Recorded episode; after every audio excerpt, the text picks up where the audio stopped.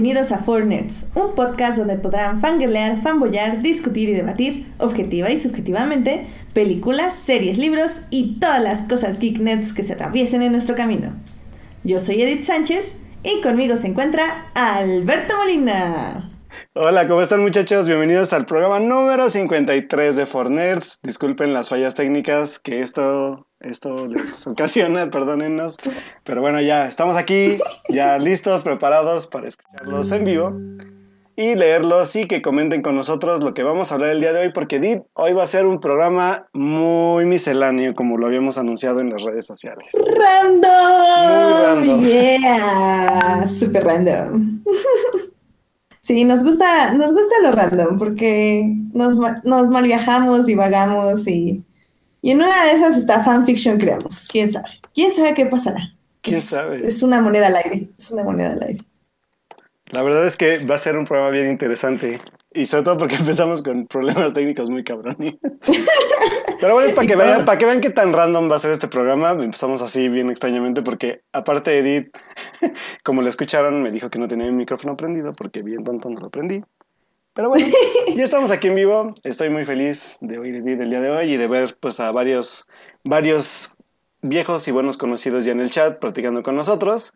Así que pues bienvenidos, únanse a la conversación chicos, porque hoy va a ser un programa muy interesante, porque vamos a hablar de muchos temas que ni siquiera nosotros sabemos de qué van a ser, pero pues vamos a hablar de lo que más nos gusta que es cine, de las series, de todo lo que hubo esta semana de estrenos, que ahora sí, como suele pasar en la vida, hay veces que yo cuando llegué a Puebla estaba yo del otro lado donde no podía ver yo nada y ahora resulta que yo pude ver muchas cosas y Edith no pudo ver casi nada, pero bueno, así es la vida, amigos. Así, suele es la ser la vida de caprichosa. Pero mira, ¿por qué no? Mejor ya nos vamos con los momentos de la semana y nada más quiero decir que yo también estoy muy feliz porque descubrí que mi silla no era la que rechinaba, sino la de Alberto. Sí. Así que gracias Alberto por estas noches de tortura. Sí, disculpa. Pensando que era yo. No. Ya, ya, pero ya hemos solucionado ese problema, amigos. Lo hemos solucionado. Así que Perfecto. no habrá rechinidos de sillas el día de hoy. y con eso, vámonos a los momentos de la semana. Vámonos.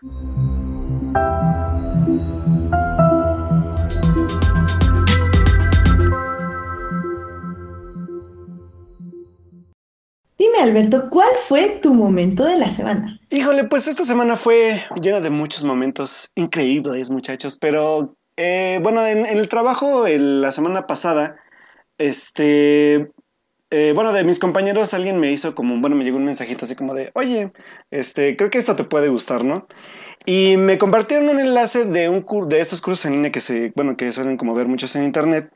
Pero me pasaron a mí un curso de Pixar, que de hecho es un curso totalmente completo, pero esa es como la primera parte de, de, como del curso en línea, que es sobre storytelling en base a Pixar. Entonces está muy, muy interesante este, pues todo, todo lo que es el contenido de la parte de storytelling, le estuve checando como de rápido, todavía no lo he podido ver completo, pero es como mi, objetivo de la semana, como empezármelo a ver y hacer ahí mis apuntes y aprender un poco más sobre, pues cómo hace el storytelling Pixar, que ya sabemos que es como su fuerte, en, en- bueno, es, más bien es de los más fuertes en la parte de cine de animación, de animación en estos tiempos. Y, este, y la verdad es que aparte de eso, van a venir también, de ahí se van a desplegar varios cursos más que tienen que ver con animación, con, este, con partes de hacer el pipeline para una producción animada. Eh, también viene la parte de iluminación, rigging, animación por computadora. Obviamente puede que no sean tan completos, pero sirve bastante para aquellos que igual no saben mucho de eso, que no sabemos, pues también como ir viendo todo el proceso de hacer una película con Pixar, ¿no? Y obviamente toda la parte de, de- los videos de aprendizaje, pues es gente involucrada en el equipo de Pixar, lo que han pues realizado con las películas más recientes.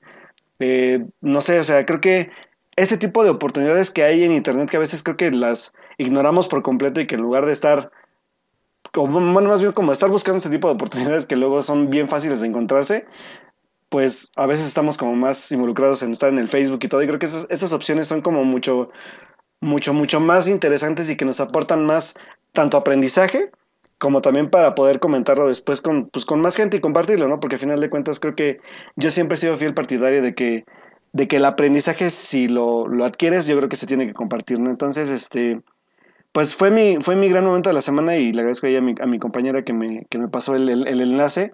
Está muy padre el, curso, igual se los voy a dejar ahí en la página para que lo chequen y para que también puedan ya como ver si les interesa otro tipo de temas de los que van a abarcar, porque apenas se abrió storytelling, creo que el otro mes se abre el de el de pipeline de producción, después sigue la parte como de animación, después la parte de rigging, después la parte de iluminación y al final creo que ya viene toda la parte de ensamble de, de todo el proyecto animado. Entonces va a estar bien interesante cómo saber desarrollando el curso. Así que pues, si ustedes están como muy interesados en este tipo de temas, al menos yo por lo menos sí en la parte de storytelling, que es lo que me interesa de Pixar, pues ya estoy como ya bien puesto para poner mi libretita, mi lapicero, como, como dice Edith, que yo no soy un buen millennial porque hago eso, pero ya sé como bien, bien puesto para poder aprender un poco más de, de sobre todo además de lo que, de lo que es el storytelling, como, como también hemos platicado ya en programas previos con Joyce, también pues que Pixar sea como un buen ejemplo, ¿no? También de, hacer una historia o de cómo contar una historia. Oye, y digo, no sé, ya me perdí un poco, no sé si lo mencionaste, ¿esto es gratis o...? Sí, es gratuito, el curso es gratuito. Ah. Entonces, es lo que les digo, o sea, tenemos como acceso a este tipo de contenidos que la verdad nos pueden ayudar bastante en nuestra como vida diaria en la parte profesional o también para pues impulsar un proyecto nuevo y creo que está bien padre eso. O simplemente para aprender. porque chicos, la curiosidad no mata. Así es. Concuerdo con Edith. espero, espero. Esperamos. Sí, la verdad es que les, les, voy a dejar el link para que le den un, este, una checada y pues ya se puedan clavar ya con los temas que les gusten. Y sobre todo, pues también que nos compartan ya en nuestras redes sociales, ya si lo llegan a tomar, pues qué aprendieron o qué quieren compartir también con nosotros de lo que hayan aprendido, ¿no? Entonces, eso va a estar muy, muy bonito y pues ahí les dejo la recomendación en la página y ya pues Edith se encargará de, de ponérselos ahí. Yay, sí, suena muy padre, la verdad, hasta a mí me, me interesó. Sí. sí, vamos, a, vamos a poner en la página para todos tomar un curso juntos. Yay. Muy bien, muchachos pues yo la verdad es que no tuve como un gran momento de la semana porque, porque, pues porque así ya. Pero, pero para esto tengo momentos de la semana backup. Entonces, eh, a mí me gustaría nada más hablarles rápidamente. Eh, lo mencioné creo que en nuestro programa 50, eh, pero me gustaría retomarlo ahorita, que es un podcast que encontré hace relativamente poco tiempo, pues ya yo creo que va a ser como un mes, un mes y medio, eh, un podcast de que hablan de el gran tema de este podcast, que es increíble. Obviamente hablo de Star Wars. Y este podcast se llama Sky Talkers. Eh, lo, los, las hosts son dos chavas. Eh, y la verdad es que están haciendo cosas muy interesantes y me gusta muchísimo cómo tratan todos estos temas de Star Wars y cómo los estructuran. La verdad es que tienen puntos muy interesantes y discusiones como desde varios puntos de vista eh, sobre ya sea las tramas, los personajes o lo que en generalmente se significa el mundo de Star Wars. Por ejemplo, recién, recientemente hicieron un programa de tres partes que duran como hora y media cada parte sobre básicamente toda la carrera de George Lucas. Primero, eh, todo lo que tiene que ver con su cine, con lo que hacía mientras estudiaba y cómo fue encontrando estos contactos para empezar a hacer su cine, cómo lo fue distribuyendo, cómo lo fueron recibiendo. Es la segunda parte, es acerca de, obviamente, el punto culmen de su carrera, entre comillas, que significa esto Star Wars, y lo que significó para él, tanto para su salud mental como emocional, como familiar. Y la tercera parte es eh, sobre las precuelas, también hacen como un interesante debate sobre la restauración de las películas de Star Wars, si es válido, si no es válido, o por qué sí o por qué no. Eh, esta, esta serie de tres episodios se llama By George. Entonces, si quieren buscarla, está muy padre. Y también ya eh, hicieron uno de Ahsoka, Ahsoka Tano, para todos los que aman Clone Wars. Y dicen que está muy bonito. Yo lo voy a escuchar el miércoles porque casi siempre las escucho cuando voy corriendo. Entonces, la verdad, está, está muy padre su podcast. Eh, ellas tienen un Patreon también. Yo, obviamente, ya soy Patreon porque soy muy, muy fan de su podcast y de cómo hablan de este hermoso universo de Star Wars. Entonces, pues esa es mi recomendación, que escuchen este bonito podcast, que si no mal recuerdo me lo pasó Edgar, que tendré que recordar esto, pero, Pero sí, si fue Edgar, muchas gracias Edgar, porque sí estuvo muy padre. Y si no, pues de todas formas luego Edgar me pasa cosas muy interesantes. Entonces... Es muy interesante. ¿Qué, ¿Cuántos capítulos llevan ya Edith, de, del podcast? No, ya de podcast creo que ya llevan como un año y cacho. Ok. Ya casi dos años. Eh, tienen bastantes programas, deben de ser ya unos como 40, o sea, no publican cada semana, o al menos antes no publicaban cada semana, entonces no tienen tantísimos episodios pero la verdad es que casi siempre tratan de que cada episodio no es como nosotros, de que hablan como de las noticias de la semana, sino que es más que si se dedican a un tema. Por ejemplo, hicieron una revisión de todas las películas de Star Wars, pero no en el orden cronológico, sino en el que le llaman el eh, machete order, que es básicamente pensando que las precuelas son como un flashback. Entonces es como episodio 4, 5, 1, no, 4, 5, 2, 3, 6, 7, 8. Y ellas pusieron Phantom Menace primero. Entonces sería 1, 4, 5, 2, 3, 6, 7 y 8. Ese sería el orden machete. Entonces sí hicieron un análisis de cada película y así, o sea, la verdad está, está muy, muy padre. Yo se los recomiendo muchísimo a todos los fans de Star Wars porque vale la pena escucharlas y como digo, tienen tienen una estructura muy interesante del programa y también tienen muchos feels, pero están mejor estructurados que los míos, definitivamente. Muy bien. Pues, Entonces, la verdad es que sí, suena, bastante bien, sobre todo si están ustedes fans de Star Wars y quieren ver también como, pues creo que, creo que pues, sobre todo en el, en el momento que está pasando Star Wars ahorita, como que también ver diferentes opiniones y sobre todo ese tipo de, de como de visión de este lado de, de, ese podcast, pues creo que llama bastante la atención y pues igual que, que chequen de qué, de qué va un poco también la temática y cómo, cómo abordan los temas de, la serie, sobre todo, digo, de la saga. Sí, sí, de, por ejemplo, de Last Jedi han hecho muchos análisis desde el punto de vista de la familia, de las premoniciones, también un análisis general de la película, hicieron dos partes, entonces sí, es, está muy interesante, los recomiendo mucho, las recomiendo mucho, la verdad. Muy bien, muy buena recomendación, Chachita. Pues yo creo que con esto ya nos vamos a las noticias de la semana. ¿Qué te parece, Alberto? Pues vámonos. ¡Yay! Noticias de la semana. Eventos. Trailers. Hashtag no vean trailers. Chismes. En, Nerds. Pues esta semana hubo como varias noticias de las que me gustaría hablar.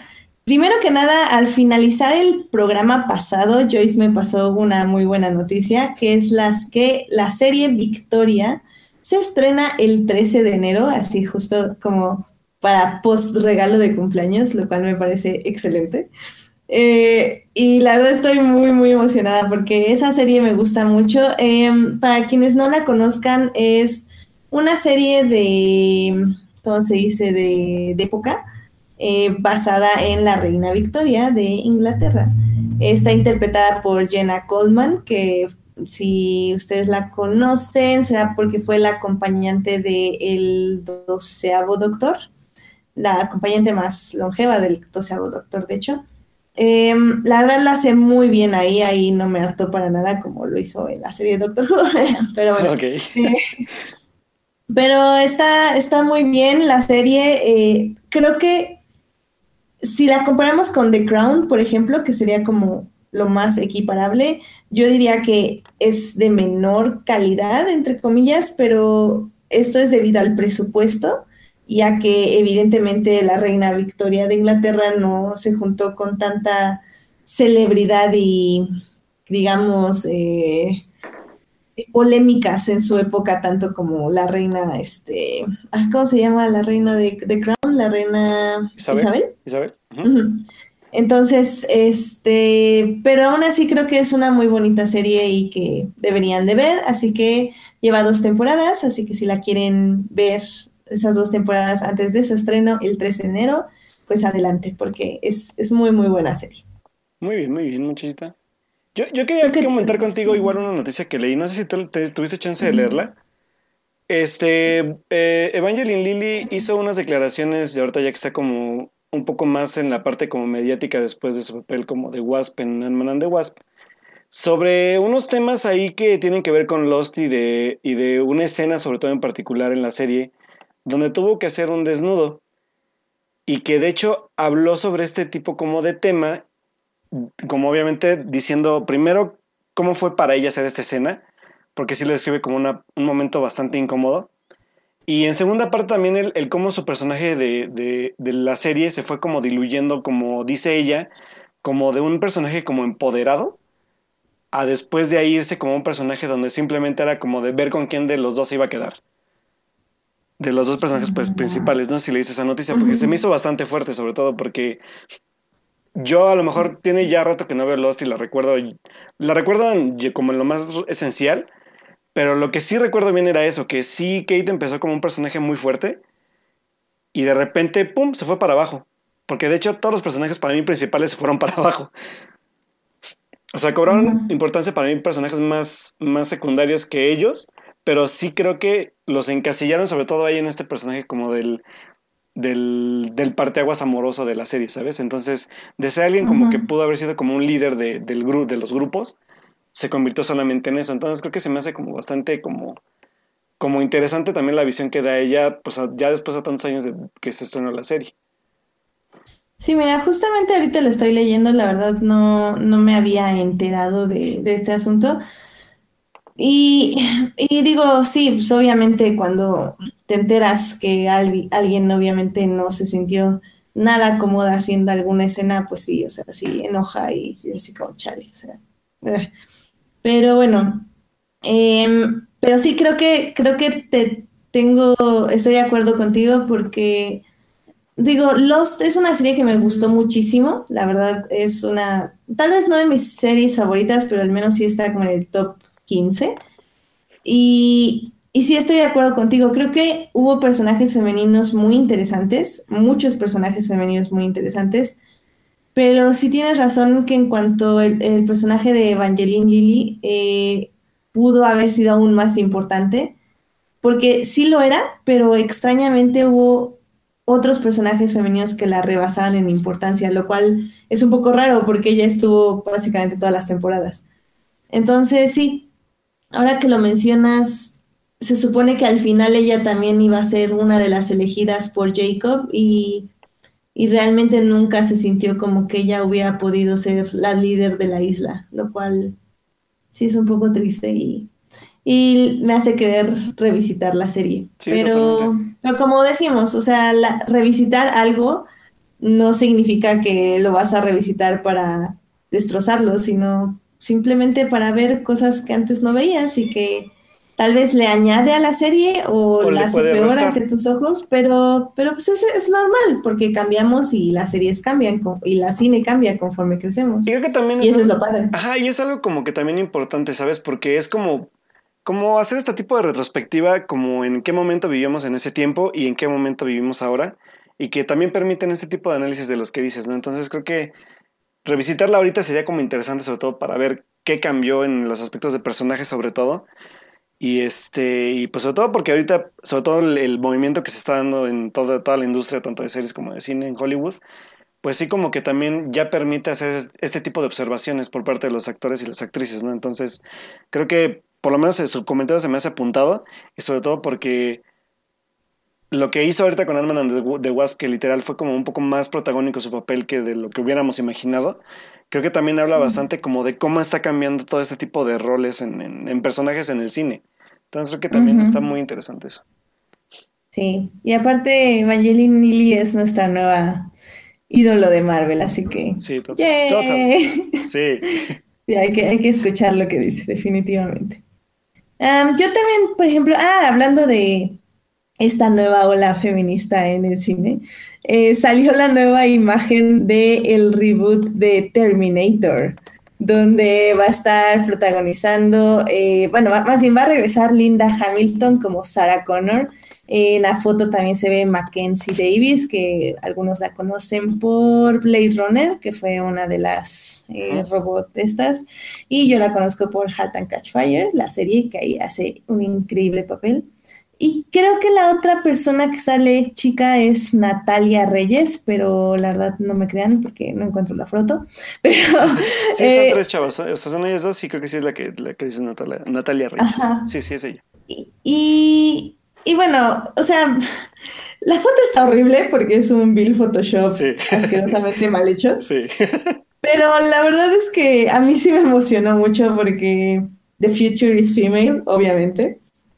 Y porque, pues sí, pues a ver qué hacen, porque Mackenzie es increíble y pues Linda Hamilton regresando como Sarah Connor.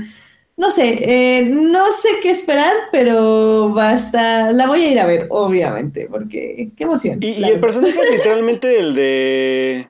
Es que ni, siquiera me acuerdo en qué acaba la, última de Terminator, pero la... Yo tampoco. Me acuerdo de Matt Smith y que él era Skynet o algo así. Ajá. Ajá, creo. No, pero esa es la penúltima, ¿no? La de, la de Ni idea. Ni idea. Bueno, pero sale esta niña, esta Calici, ¿cómo se llama esta niña? Ah, sí, está Emilia Clark. Sale Emilia Clark, pero la verdad es que yo también no recuerdo ni qué pasó con su personaje, si es necesario que vuelva a salir, la verdad es que ya no me acuerdo. Me acuerdo que ella era Sarah Connor joven, ¿no? Ella era Sarah Connor joven, ajá, sí. No, pues entonces yo creo que ya, ya no creo que salga, olvídenlo, olvídenlo. Sí, no, yo creo que, o sea, leí, por ejemplo, una de nuestras escuchas, Monse, estaba como, como muy enojada por el reboot y así, pero ah, yo creo que está bien, o sea, ¿qué, qué, qué es lo peor que puede pasar? Que esté mala y ya, o sea, vamos a verla, Dios, y si no quieren verla, no la vean, pues nadie los obliga. Pero eh, se ve bien y, como digo, yo en realidad yo la iría a ver por Mackenzie, porque yo soy muy fan de Mackenzie y la amo. Pero nada más, o sea, en realidad Terminator nunca ha sido mi hit, entonces, pues sí, o sea, la voy a ver, pero tranquilos, no hay, no, nada, no pasa nada. Muy bien, muy bien. Yo no sé si quieres darte esta noticia porque creo que te emocionó bastante, pero igual si la puedo dar yo, pues solo puedo, puedo adelantar que tiene que ver con Star Trek.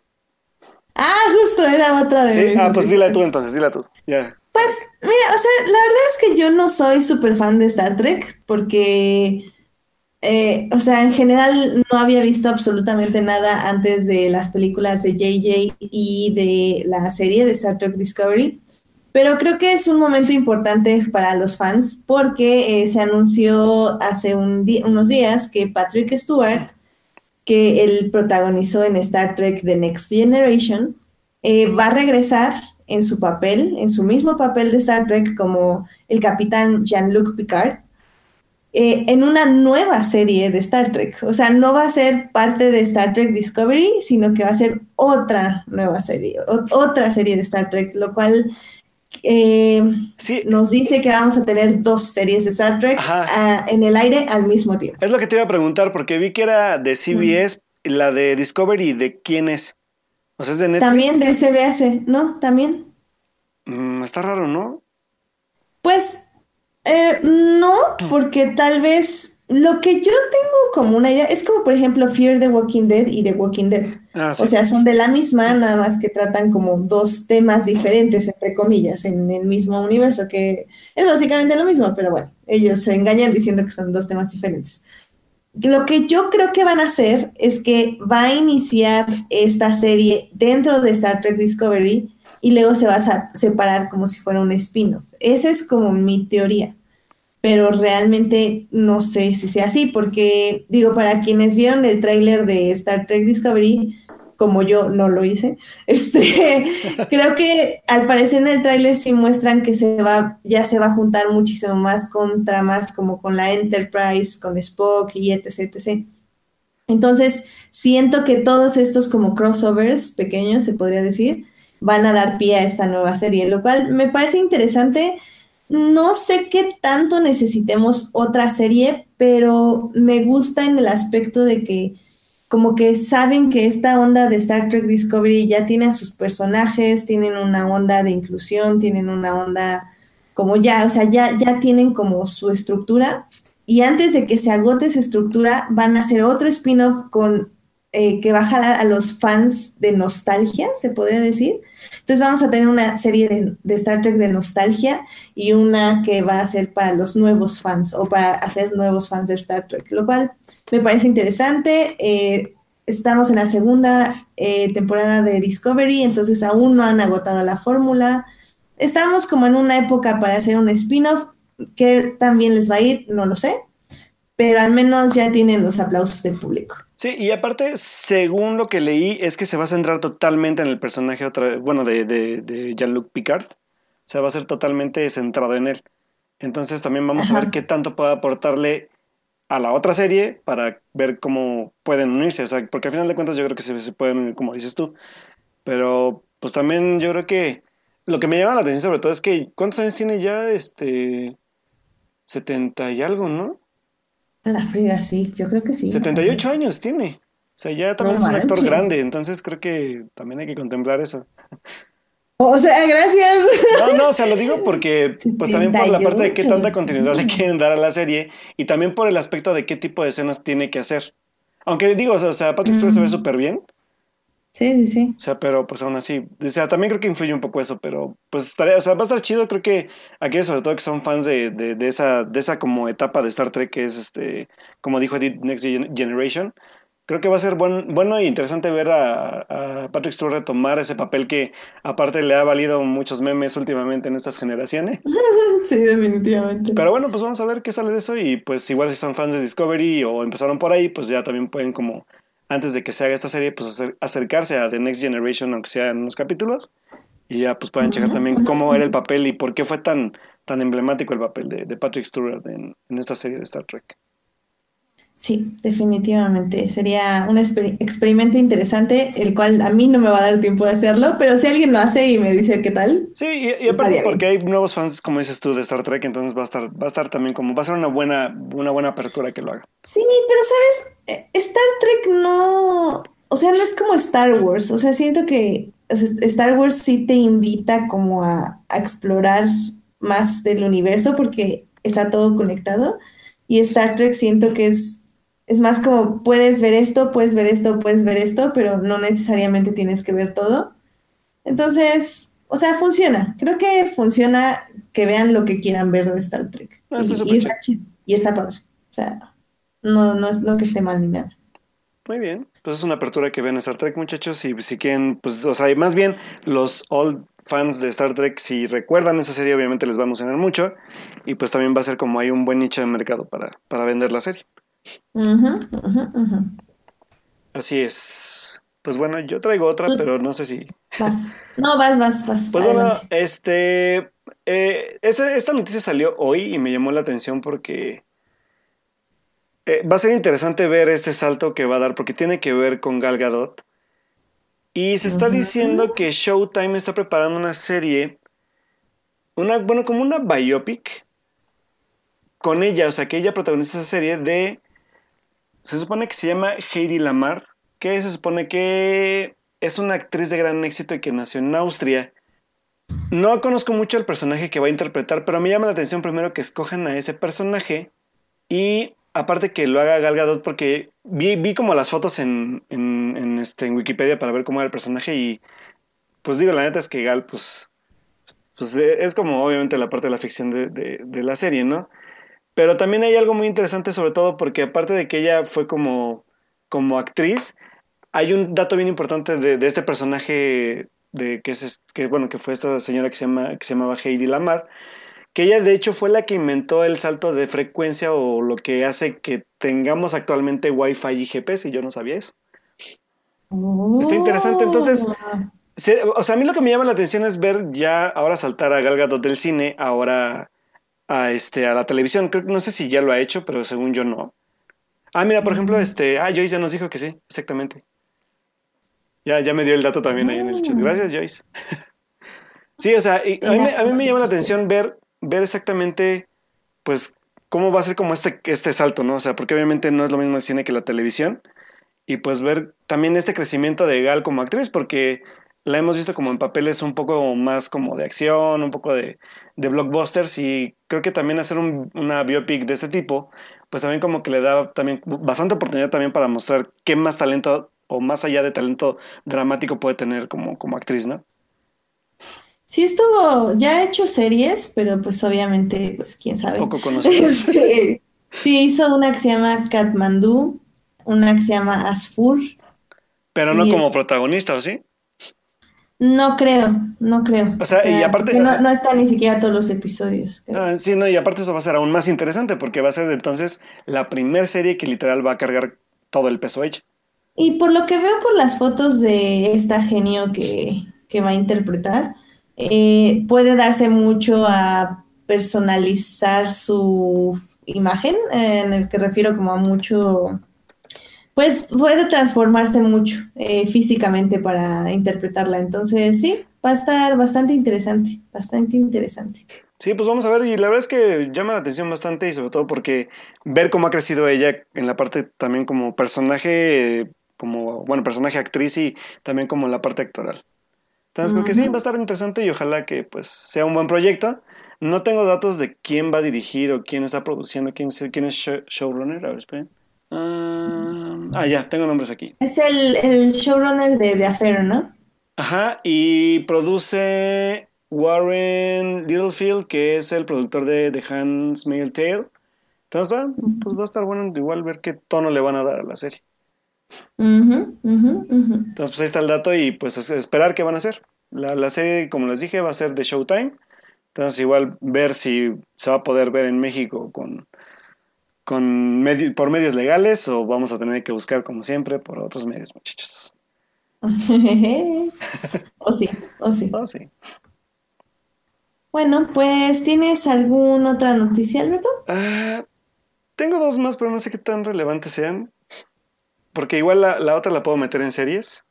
Porque tiene que ver con una serie de Netflix protagonizada por Jonah Hill y Emma Stone, pero no sé si quieres que la diga aquí o la digo en series.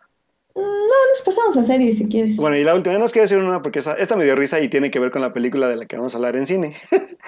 Ok, ok. Bueno, como saben, eh, cuando hablamos también de taquilla en películas, y sobre todo en productos tan grandes como los que suele hacer Disney, pues la taquilla de China es luego bastante importante para la recaudación final de la película y qué tanta ganancia les deja en ese país. Pues eh, la semana de estreno de la película, de, la, la nueva película de Disney, que es un live action de Winnie Pooh que se llama este, Christopher Robin, un reencuentro inolvidable, pues resulta que en China se prohibió la exhibición de la película. Eh, ¿Por qué? Y la razón es tan tonta, tan tonta. bueno, pues resulta que en China hay un líder chino que se llama Ah, ya sé, sí, sí, sí. que de hecho en, en China usan mucho para burlarse de la imagen de Winnie Pooh, porque dicen que se parece a Winnie Pooh. Sí, sí, sí. Entonces, eso fue razón suficiente para que, pues, le cerraran el paso a Disney con la película ya y así evitar, pues, burlas hacia este líder chino. Entonces, me parece ridículo, pero a la vez preocupante, porque qué tan piel delgada tienen los, los gobernantes, no creo que solo de China, sino de varias partes del mundo. Pero pues que lleguen a este tipo de, de acciones, pues sí está como muy cabrón, ¿no? Entonces, pues Vamos a ver entonces qué tal le va en la taquilla final a, a- a lo que es Christopher Robin, porque pues en China también es un mercado literalmente importante. Entonces, pues vamos, vamos a ver cómo le afecta esto. Sí, no. Digo, si, si les interesa saber un poquito más de este líder, creo que John Oliver tuvo un episodio dedicado a él y por qué sienten que, este, más bien por qué justamente banea a Winnie the Pooh. Entonces, luego ahí, ahí les dejo el Sí, episodio. ahí, ahí Está, el episodio. bueno. Va, va, va. Sí, está, está bastante bueno. Y bueno, pues, Pues, ya, son todas las noticias que tenemos hoy. excelente. Pues vámonos a series. Vámonos. Series. Televisión Streaming. En for Nerds. Pues la verdad, como les decía Alberto, no hay como muchísimas series que, de, de qué hablar, porque ahorita, bueno, yo nada más quería agregar dos cosas, pero bueno, la primera es que hoy empezó Better Call Saul, eh, salió ya el primer episodio en Netflix de la cuarta temporada, entonces si quieren ver esta gran serie, pues ya pueden tener el primer episodio de la cuarta temporada, véanlo al ratito, no ahorita, ahorita, quédense con nosotros, pero... Pero sí, ya, ya está en Netflix y la verdad, qué emoción. Esa serie es de las mejores que pueden ver en este momento al aire, entre comillas. Entonces, vean Call Sí, y tengo otra, pero primero hablemos de, de esa serie que decías con Emma Stone.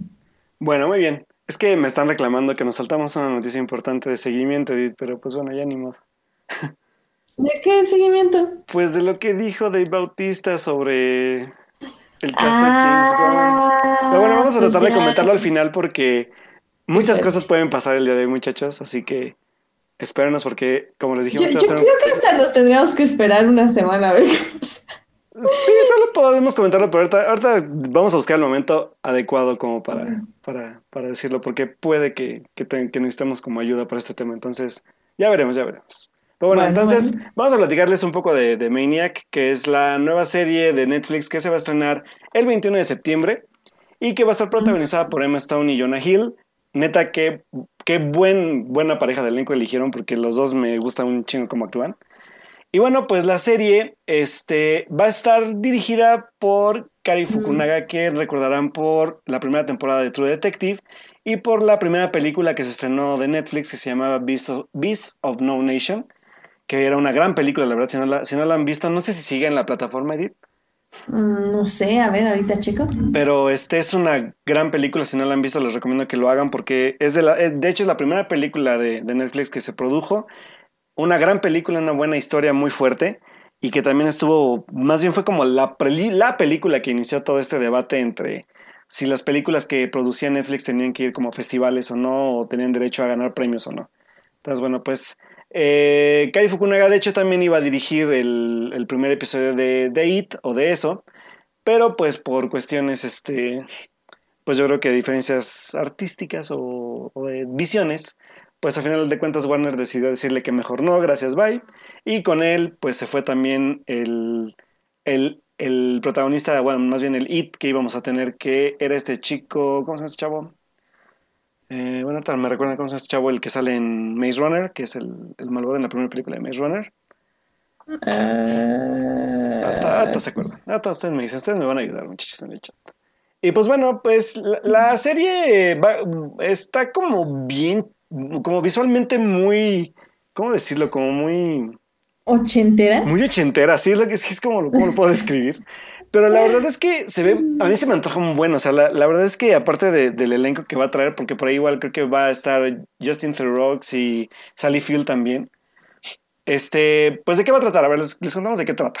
Se supone que Maniac va a contar la historia de, de, de Emma Stone y Jonah Hill, que son dos, dos como jóvenes que no se conocen en sí, pero que los va a traer como un ensayo farmacéutico al que van a ser como expuestos y que de ahí se van a desencadenar como un montón de cosas raras y que yo creo que también va a tener una crítica sobre toda esta industria como farmacéutica, no sé qué vaya, qué tanto vayan a tocar ese tipo de temáticas, pero la verdad es que creo que Fukunaga visualmente trabaja bien, creo que eso es lo que más, más, más me, me anima además del elenco. Y sobre todo porque es una serie que nadie se esperaba, la verdad. O sea, yo, yo, yo cuando, cuando anunciaron el, el trailer, yo dije, ah, chinga, ¿esta serie de qué o qué? ¿O de qué va o qué onda, no? Y creo que fue una, para- por lo menos también fue una grata sorpresa de la semana pasada para mí porque fue como de, me, me antoja bastante la serie y pues ya no falta igual casi nada para que se estrene. Entonces, pues no sé, Edith, ¿a ti qué te pareció? Si viste el trailer, porque tú no ves trailers. Pues eh, justamente vi un cachito porque sí, sí dije, pues, ¿qué onda con esto? Y pues como ya sabes, Twitter se pone muy loco. Sí vi un cachito y justo alcancé a ver ese look ochentero y etc. La verdad no, no me puse a investigar más de qué trataba y así porque sí me llamó la atención, sobre todo porque me recordó a, a Legion, que es otra de las series como de ese tipo de estética, pero no tan rudimentaria. Legion es más psicodélica, se podría decir. Pero eh, me, me interesó a ver qué tal. Sinceramente, ese tipo de series puede ir o muy bien o muy mal. Este, realmente es un volado. Claro. Entonces sí, pues la, la veremos y pues la evaluaremos definitivamente y estaremos hablando de ella aquí eh, en un futuro. ¿Cuándo dices que se estrena? ¿Octubre? El 21 de septiembre. Septiembre. Ah, pues está súper bien. Pues sí, hablaremos ya de ella cuando salga, definitivamente. Perfecto, pues ya nos la estaremos aventando para ver de qué va a ir y sobre todo porque, neta, señores, es un, creo que es un- una buena promesa de director. Si veo True Detective sabrán de qué les estamos hablando. Y pues igual si vieron este Beast of No, of no Nation, pues también ya, ya, ya se imaginarán como también qué tipo de producto puede entregar el director. Y pues con un elenco que la verdad pues sí es, es bastante como antojable. Entonces pues vamos a ver. Beast, of No Nation está en Netflix. Nada, es que ahorita estoy como tratando de recordar porque Beast of No Nation estuvo como en un escándalo, ¿no? También. Eh, pero ¿por qué lo dices? Es que no me acuerdo. A ver si en el chat se acuerda. Es que lo de Beast of No Nation fue lo que empezó todo este rollo del escándalo de las proyecciones de la película y de si, pero, si pero era... fue, fue de otra cosa. Pero no me acuerdo si fue el director. No me acuerdo. Joyce, ayúdame. No me acuerdo. No, no me acuerdo. Pero bueno, en fin, está, está en Netflix por si quieren ver la película. Y pues ya estaremos viendo la serie. Tal vez que fue esnoveada por, por, por los Óscares, por lo mismo de que era de Netflix, tal vez. Mm, No, no era eso. ¿Quién sabe? Pues bueno, ya nos dirán. Ya nos dirán. En fin. Em, ya para casi. Ah, sí, ya vi. Gracias, Joyce. Sí, fue, fue otro de los directores, al parecer, acusados de acoso. ¿Fukunaga también?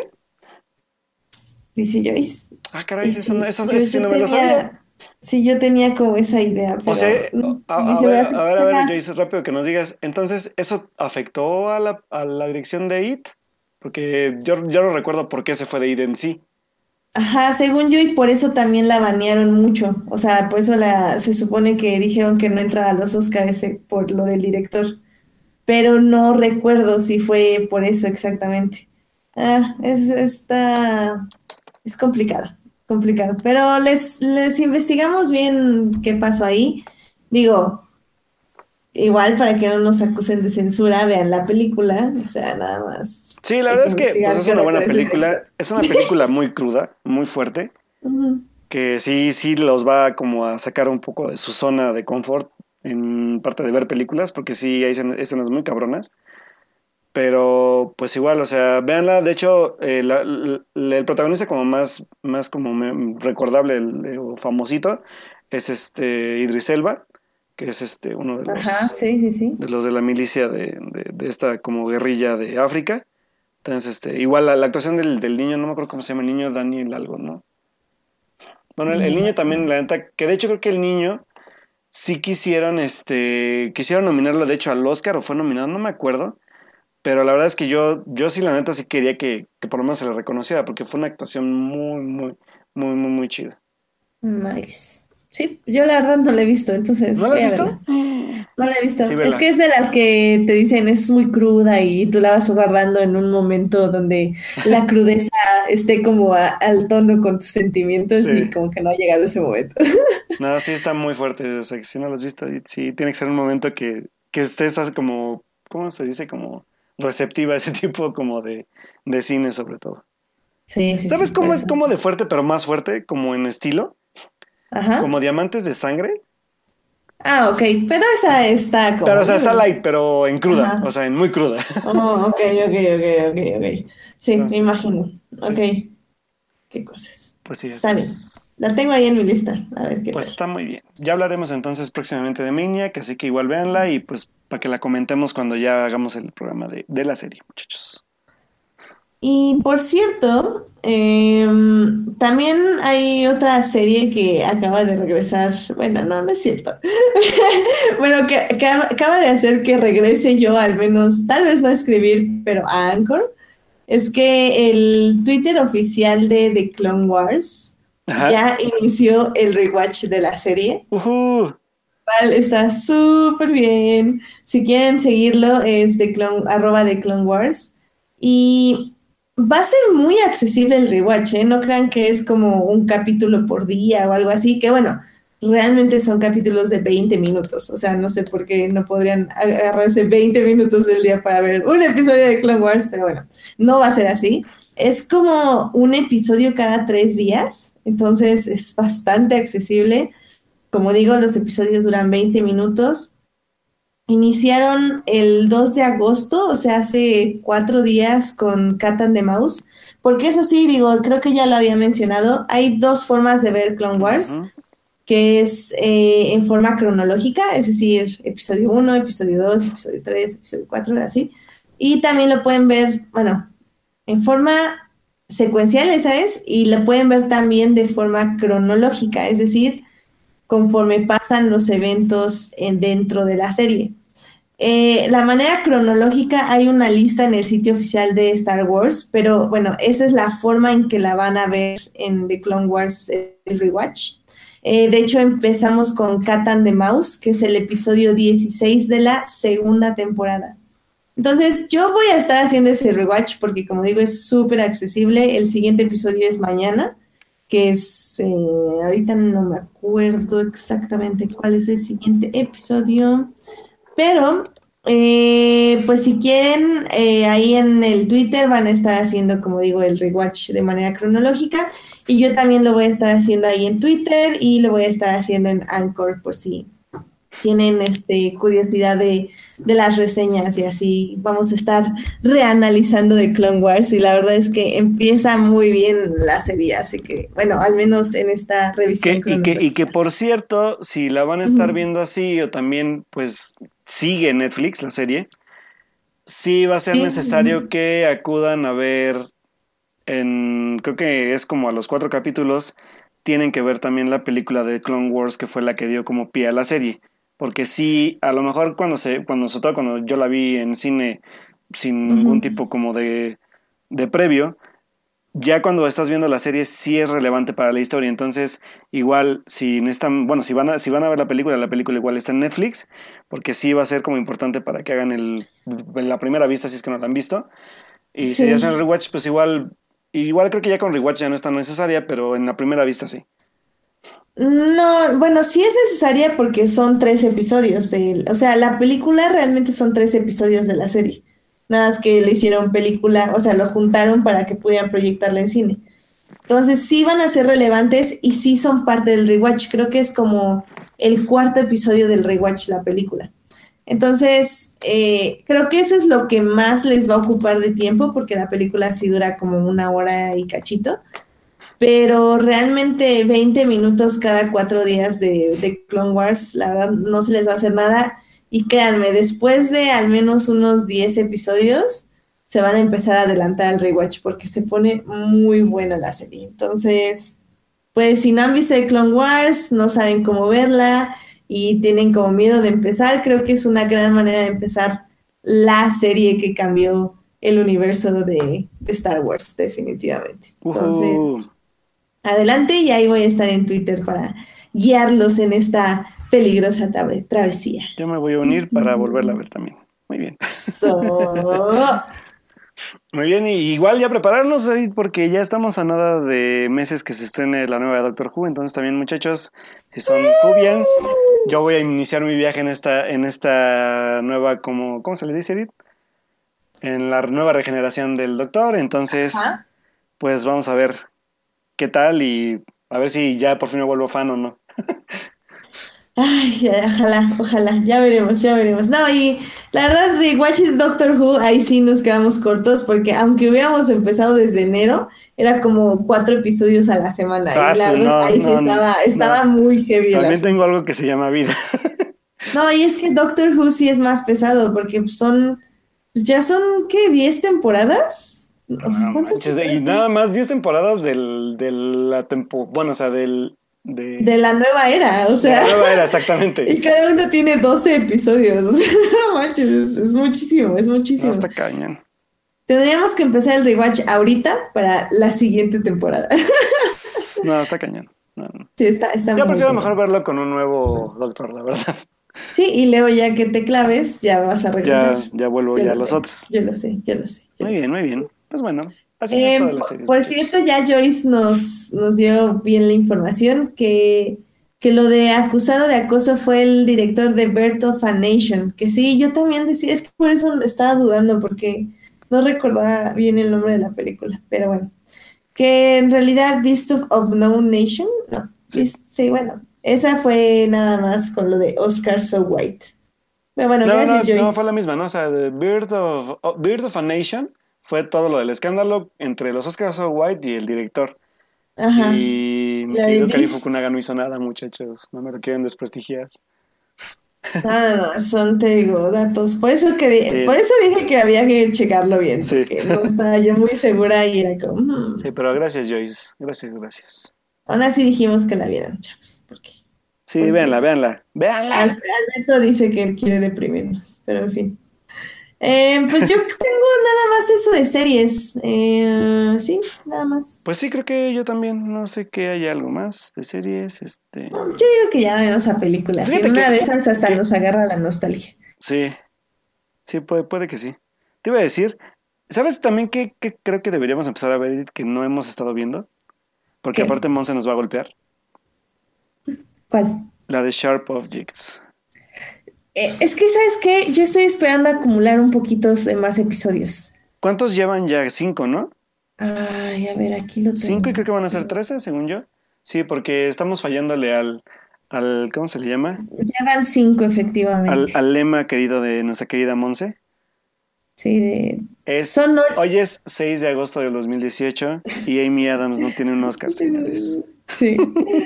Eh, van a ser ocho episodios de Sharp Objects y este llevan cinco, efectivamente. Muy bien. Pues sí, Entonces, creo que sí ya es buen momento para empezar a ver la serie. sí, y porque aparte está recibiendo muy buenos comentarios. La actuación de Amy Adams dice que está muy buena, así que pues vam- vamos a ver qué tal está. Sobre todo porque pues trae la marca ahí de HBO, entonces, a ver, a ver. Si ustedes ya la están viendo, amigos, Y pues es el mismo showrunner de Big Little Lies, lo cual promete muchísimo porque es Big Little Lies es una de las mejores series del año pasado, entonces.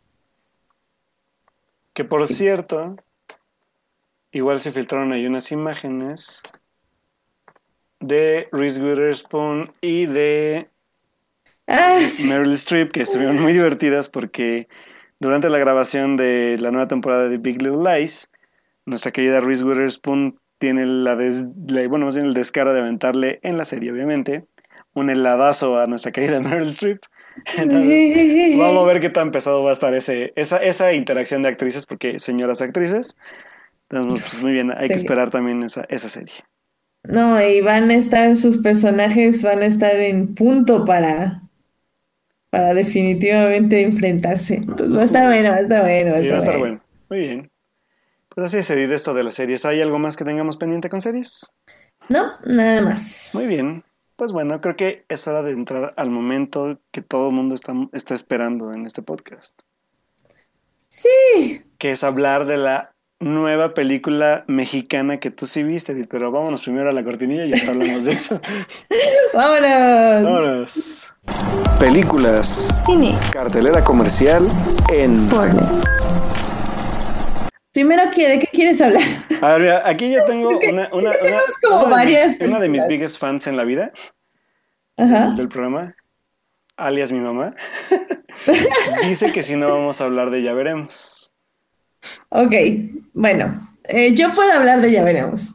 Eh, yo la vi, de hecho, hace, pues yo creo que hace como dos semanas la vi.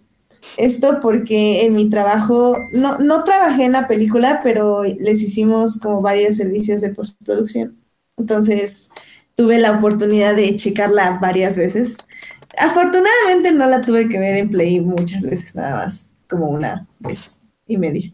Eh, pero digamos que tuve el gusto de verla. Ah, no es cierto.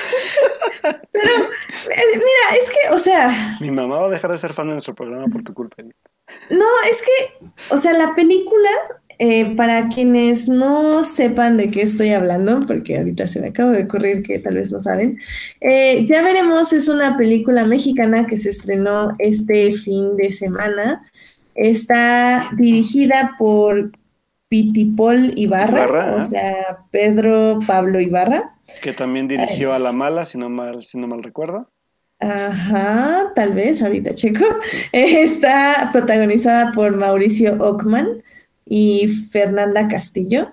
Eh, sí, efectivamente, Piti Polibarra hizo A la Mala y Amor a Primera Vista. También dirigió algo de Capadocia y de La Ingobernable.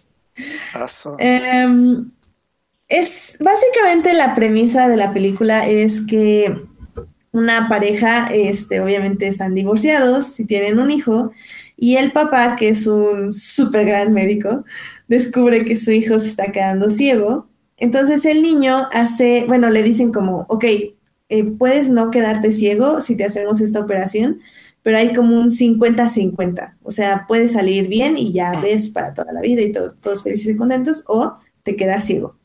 Entonces el niño antes de la operación hace una lista de cosas que quiere hacer antes de que probablemente se quede ciego. Exactamente. Sí, es, es, un bucket list. Pero obviamente quiere hacerlo con sus padres juntos. Eh, porque pues, obviamente pues, es un niño, quiere que sus papás estén juntos para hacer todas las cosas antes de que se quede ciego. Como, como justo como la oyen, es, es una película tramposa en ese aspecto, en el aspecto de que obviamente vamos a ver cómo los padres se van enamorando poco a poco otra vez, hay cosas chistosas, hay cosas sentimentales, hay momentos de, mucho drama, pero al final del día es una comedia ligera y, creo que si bien no es una gran película, funciona eh, a lo que quiere hacer, que es justamente que la gente se pase un buen rato, que si bien si tienes como esta preocupación de si el niño se va a quedar ciego o no, definitivamente es algo que queda como en segundo plano porque sabes que no se va a quedar ciego, spoilers. Pero, pero al final del día creo que es una buena película para verla con palomitas, con la familia, no causar disturbios familiares ni nada de eso. Se la van a pasar bien, no la vean este, y ya. o sea, digo, sé que, que, sonó como un poco contradictorio el de se la van a pasar bien con la familia, etc., no la vean, pero es que, o sea, si la tienen que ver, no van a sufrir muchísimo, pero si pueden evitar verla, por favor, evítenla. Y creo que aquí hay algo como que también quiero dejar bien claro que, que ya es como el, como el genérico, la fórmula genérica más bien ya de con la que se hace cine, mexicano comercial. Y que a final de cuentas hay algo que sí voy a apuntar en este rollo porque creo que la película está producida por una productora que se llama, déjame me acuerdo. ¿Cómo te llamas productora? Bueno, el chiste es que esa productora, para no hacerles el cuento largo, es la productora que ya montaron tanto entre Mauricio Ockman como eh, Aislinn desde que empezaron a producir a La Mala y que ya ha hecho también creo que cuatro películas además de esta. ¿Qué quiere decir esto? Que ellos ya también vieron que es un negociazo este tipo de películas. Y que funcionan y que jalan gente y que la gente las va a ver sin importar que les repitan la misma fórmula una y otra vez.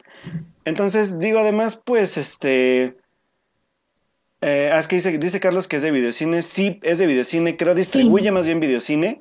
Pero la productora creo que sí es la productora que les digo. Y de, y de hecho nos sorprendió mucho porque nosotros no sabíamos la cantidad de, pantallas que iba a tener y fueron más de mil pantallas o algo no, así. Está cañón, o sea, fue, o sea, al final del día, lo que importa en este tipo de películas no es la calidad, chavos, es, es la cantidad de salas. O sea, la gente va a ver la película que está en su cine, no va a buscar una película como nosotros. Sí, aparte, o sea, aparte aquí, como dice Edith, eh, la, gran estrategia que siempre ha sido esa y que lo hemos visto incluso con lo que pasa luego con Disney, ¿no? O sea, de entre más salas atiborres, bueno, de, entre más salas atiborres tu película, es más fácil que el impacto de la película sea bueno para el primer día de, bueno, para el primer fin de semana de estreno, que es el importante para el cine mexicano, a final de cuentas, ¿no? Ajá.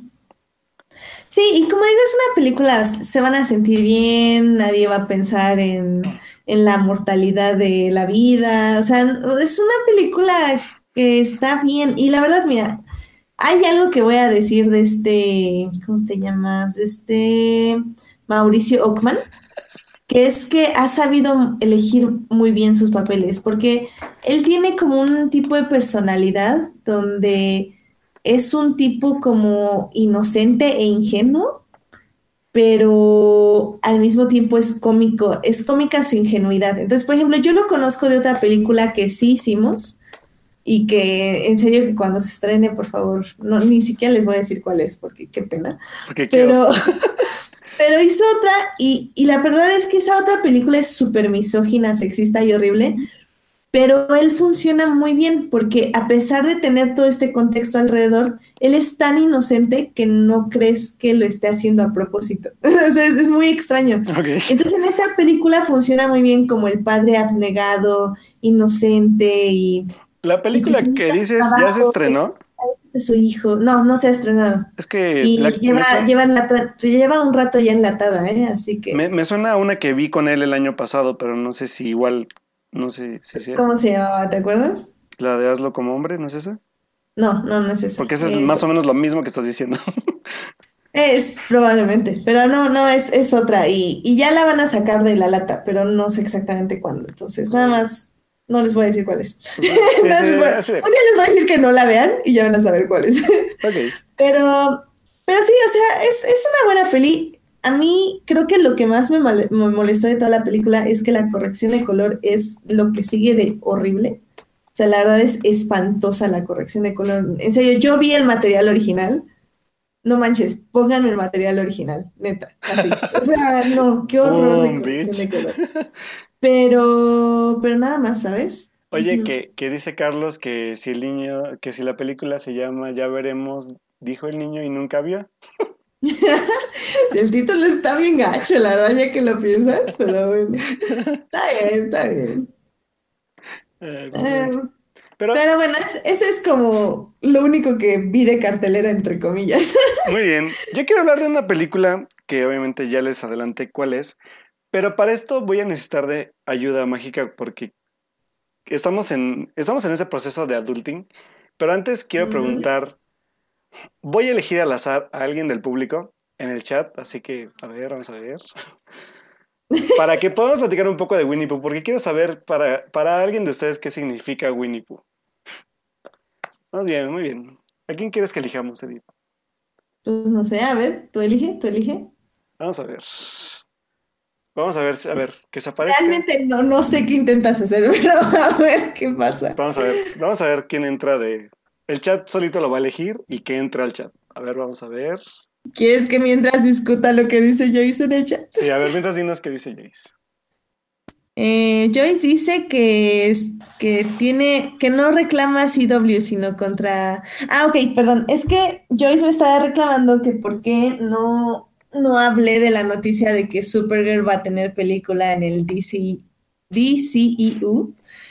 Y pues la verdad es que es como, yo no quiero hablar de eso, porque este, básicamente CW lo está haciendo mal, imagínense el DCEU como lo va haciendo peor. Entonces realmente estoy así como, eh. Pero bueno, sí, Jace, por eso no hablo de esas pues cosas, porque me ponen de mal. Sí, porque... Muy bien, pues vamos a ver. Sí. A ver, ¿Alguien, del, público, ¿alguien, alguien del público, ahora sí ya se dio la magia. Quiero que nos digas tu nombre y cómo te, cómo te llamas. ¿Y, qué, haces aquí, mi querido? mi querido, mago, Alberto. Mi querido invitado sorpresa de hoy. Ay, no, no supe hacerlo bien, disculpen, soy malísima para esto. Hola a todos. Hola, Carlos. Buenas noches, Carlos, ¿cómo estás? Bien, bien, me aparecí por aquí, fíjense. ¿Vienes a interrumpir el monólogo de Alberto sobre Winnie Pooh? No. Sí, sí, sí, no, es que. es que, no, es que se me va a trabar porque se va a poner nostálgico, entonces necesita ayuda. Ok, ok, ok. A ver, porque, en serio, ustedes, o sea, porque yo lo que recuerdo de Winnie Pooh es básicamente tenía un vinil y ponía la música y ya. Pero ni siquiera recuerdo cómo iban las canciones ni nada. O sea, Winnie, Pooh, definitivamente no fue mi hit cuando era niña. ¿El de ustedes sí? Sí, ya me me um, sí y no. Eh, en mi caso personal fue más hit de mi hermano. Ok, ok. mi hermano es el que era el fan, es el que el fanático de Winnie Pooh este, hasta la fecha. Este, pero siempre veíamos la, veíamos la, en su momento la caricatura y después eh, no me acuerdo si fue Discovery Kids y luego fue Disney Channel o fue solo Disney Channel, pero estrenaron una cosa que se llamaba el libro de Pooh. Ah, sí que era como, el concepto estaba muy padre porque eran como títeres, ¿no, Alberto? Sí, eran como, estaba bonito.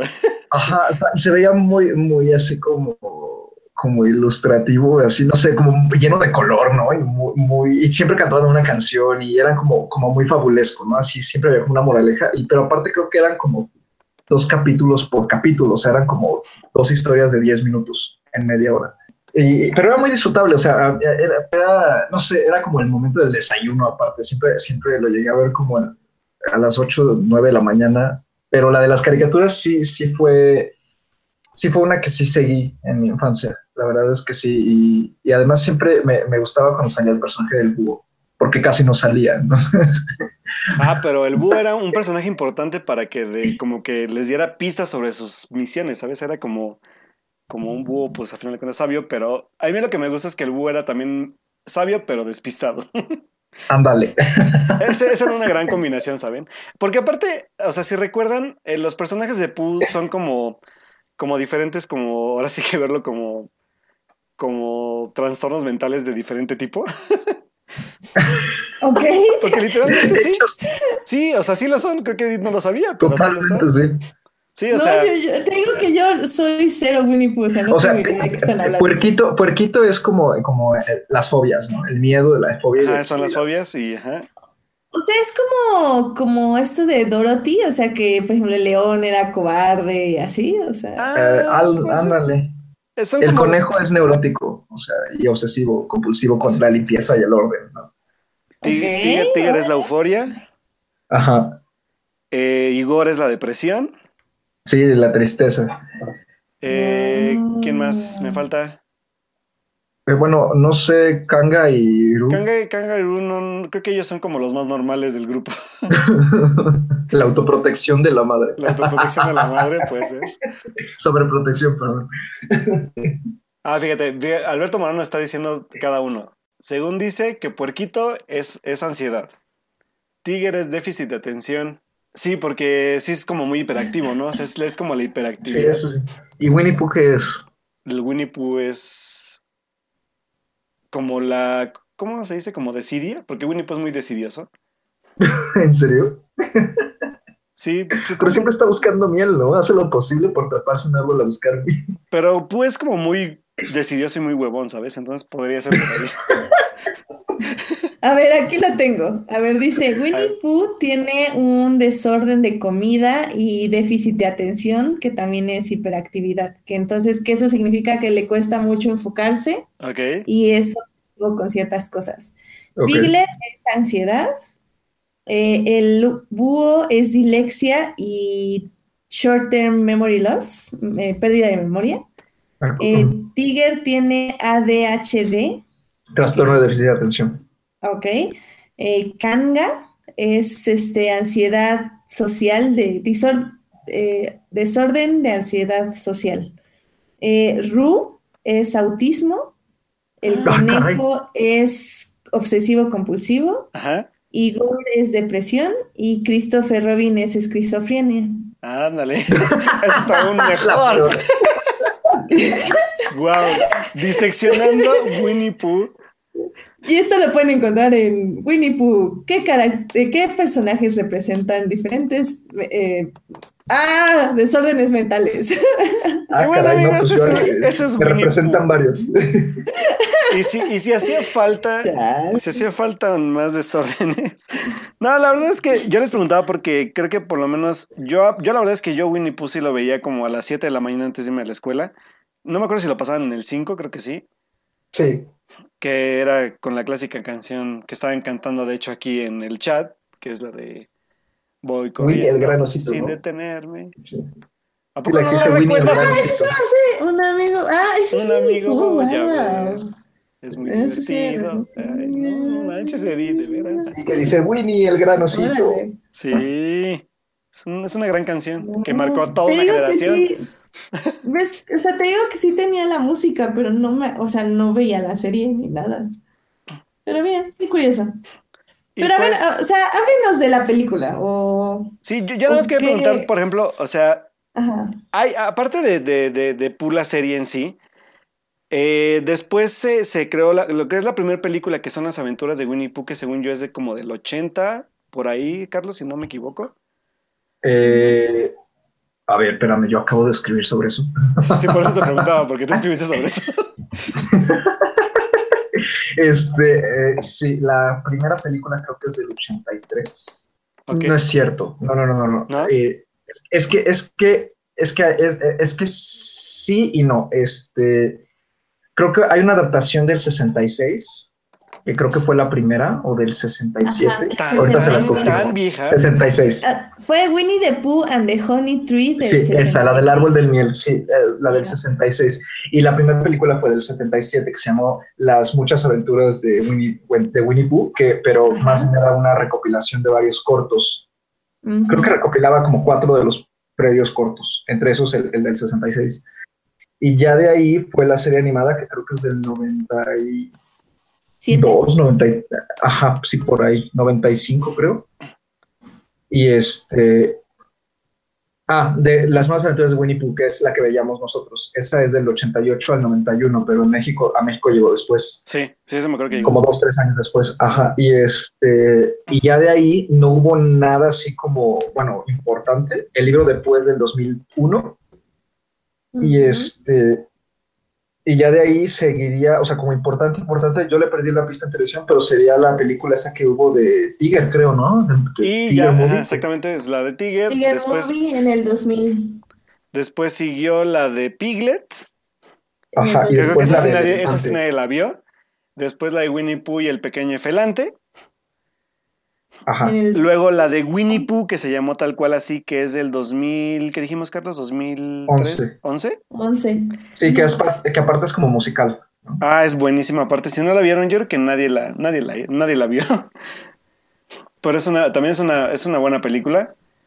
Y que, pues, sí son varias películas animadas, de hecho, de Winnie Pooh. O sea, creo que sí, por lo menos hubo generaciones a lo largo de todos estos años que sí, sí vieron algo, ¿no? Porque aparte es una película que a mi parecer o es uno de los productos de Disney que siguen manteniendo como esa ilusión de la de la inocencia infantil, ¿saben? O sea, que no, necesitan como basarse en chistes muy muy como fuertes o nada para poder hacer reír a, un niño o, incluso a la familia.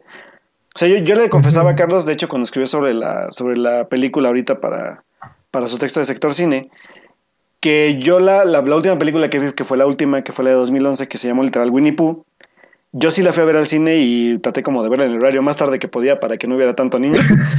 Pero pues aún así hubo, sí hubo como tres familias que estaban ahí, pero me, me gustó bastante ver que había chavitos de 6, 5 años que iban con sus papás y que se reían sin problema alguno de los chistes que se, que se, que se plantean en la película, ¿no?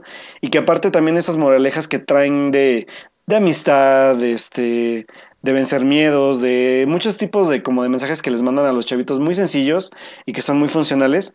Creo que es, de, hecho yo cuando salí de ver esa película y escribí sobre ella, de hecho no sé si todavía tengo el texto por ahí, pero sí ponía como de, me sorprende que, que, no se hagan ya este tipo de películas exactamente por esta como evolución acelerada que tiene a veces como ya los chavitos, ¿no? Entonces creo que no sé si Puya no sea como en, en sobre todo en aspectos animados ya como como más que para niños muy niños, pero que yo sigo creyendo que hay veces que también a uno como adulto cuando ve chistes tan sencillos y tan, ahora sí que entre comillas, babosos como esos, también son funcionales porque te remiten un poco también a tu infancia y cómo creciste, ¿no? Entonces, este tipo de contenido también creo que es valioso por eso.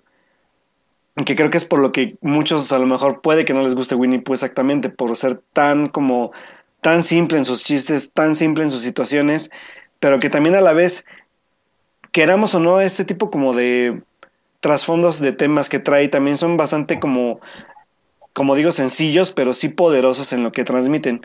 Y que creo que es, lo, es, es, algo que hace la película en el live action muy bien. O sea, retomar la esencia de Winnie Pooh, adaptarla a este, a este exactamente esto que yo cuento, que es como el, el adulto que está como un poco ya olvidado en lo que era reírse de cosas tan sencillas de la vida y ver cómo recuperar este tipo como de como de fe en ti mismo y de también de, redescubrirte como adulto y, y, ver que también hay lados divertidos de la vida, ¿saben? O sea, creo que es una película bien bonita que, que si ustedes no se han animado a verla porque es Winnie Pooh nada más, creo que ese mensaje está muy bien planteado, sobre todo, sobre todo en el segundo acto, que es como la parte más crucial que detona la película, porque al final de cuentas el primer acto sí es un poco pesado, la tercera, bueno, el tercer acto ya es un poco más más como genérico y un poco más clásico de aventura familiar y todo.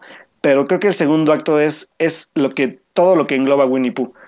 Y la verdad es que si no las, o sea, si son fans de Winnie Pooh, y si también no lo son, creo que también, más allá de lo que sea o no Pooh, el mensaje de la adultez o del adulting, como le decimos aquí en Forner, es súper esencial para ese acto. O sea, creo que Ah, de, hecho, ahí tuiteé una, que no es spoiler en sí, porque es como, es como uno de los mensajes más poderosos que tiene la película.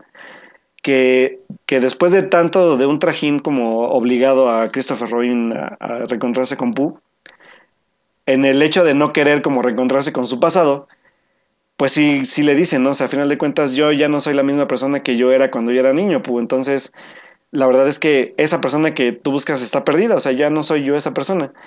Y Pooh tiernamente le dice, pues yo ya te encontré, ¿no? Entonces, pero es como una analogía muy buena de, de sigues estando aquí, pero lo que te falta es esa esencia que te que abandonaste de niño, ¿no? Entonces es como ese es el meollo de la película y creo que es lo, funciona, lo que funciona muy bien.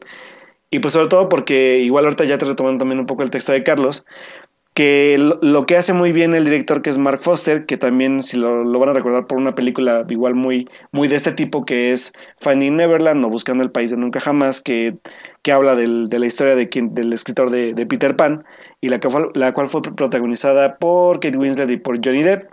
Es como en un, es un tono muy parecido a este, es un drama, este es un drama un poco más, menos complejo, pero aún así igual de poderoso, que igual no sé si ustedes sí la vieron. Sí, sí. Sí, que la verdad es que es como ese estilo como de, de, tono dramático de la película y, sobre todo también en tono visual, ¿eh? porque es una película que yo sí cuando salí dije, no es una película para niños porque no es una película colorida, no es una película que avance rápido y que es mucho más introspectiva de lo que parece. Entonces sí creo que es una película más para más para el adulto, pero sí que vaya acompañado de, de su hijo, pues, como para que pueda explicarle de qué va también este proceso de, de crecer y del, del, no perderte. Pero creo que Mark Foster ya tenía rato que no. ¿Qué fue el último que hizo Carlos? No me acuerdo. World War. Ah, no, este, el año pasado salió con una cosa extraña que se llamó. Eh, bueno, en inglés se llamó All, I See Is You. Ok. Que fue un thriller, un intento de thriller de sobre, con Blake Lively, que, la querida Blake Lively para Alberto y, este, y Jason Clark este, sobre una mujer a la que le hacen un trasplante de ojo, pero como que le afecta en su personalidad, no sé, o sea, el caso es que se vuelve loca. eso fue lo último que hizo, y antes de eso fue este, Guerra Mundial Z, en el 2003. ¿Guerra Mundial Z? ¿A poco es él? Sí, pues es que el señor sí tiene como una como que le ha experimentado. Eh, no es autor, o sea, no, él no, no, digamos, no tiene un estilo que mete tal cual, porque él, no, no, no, escribe los guiones, pero sí maneja, creo yo, bien los elencos emocionales, pero de repente como que se sale del, del, del, sí, del, ¿cómo se llama? Del, del, del guacal y, y, le da como por hacer cosas extrañas como, como, como esa, este, o como Stay, por ejemplo que también es, no, es un ah. drama tal es un thriller. Stay. No me obligues a hablar de esa película, por favor. no más lo mencioné para tentarte. Sí, yo lo sé. Pero bueno, o sea, la verdad es que lo que puedo decir, si lean ya el texto ahí de Carlos, también se los vamos a dejar en la página. Pero Mark Foster, a pesar de que no es regular en sus obras, creo que sí ha hecho bastantes cosas interesantes. De hecho, hizo una, una de James Bond aparte, que es como la más olvidable, pero pues a final de cuentas también se metió en, ese, en esa camisa de, de 11 varas de ser una película de, de, de franquicia. Entonces creo que si no han visto películas de él, hay, hay muy rescatables como dice Carlos, por ahí está Stay o El Umbral, como se llamó en México. Está también este Más extraño que la ficción, que es una gran ah, película.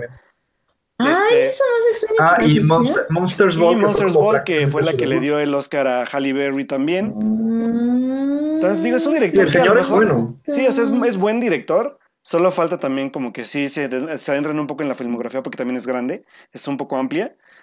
Pero igual sí, no les voy a decir que sea muy regular en algunas, pero sí es como interesante ver la propuesta, sobre todo pues visual y de narrativa que trae. Entonces, por ahí igual Al menos, al menos más extraño que la ficción, creo que es algo que yo les recomendaría muchísimo. O sea, es, es, una de mis películas favoritas. Está como en mi top 100. No, y aparte, o sea, como para este tipo de dramas, igual, este, como la de Christopher Robin o, Finding Neverland, este, igual tiene otra por ahí que es una adaptación que se llama. Eh, ay, se me fue el nombre en español otra vez. Eh, The Kite Runner. Este, también sobre dos niños en Afganistán. Este, ah, sí, cometas en el cielo. Esa, cometas en el cielo. sobre dos niños en Afganistán. Ajá, está en una novela, pero también es, es como ese tipo de drama para tocarte el corazón. Ya, ya se imaginarán nada más, o sea, por el título y la premisa.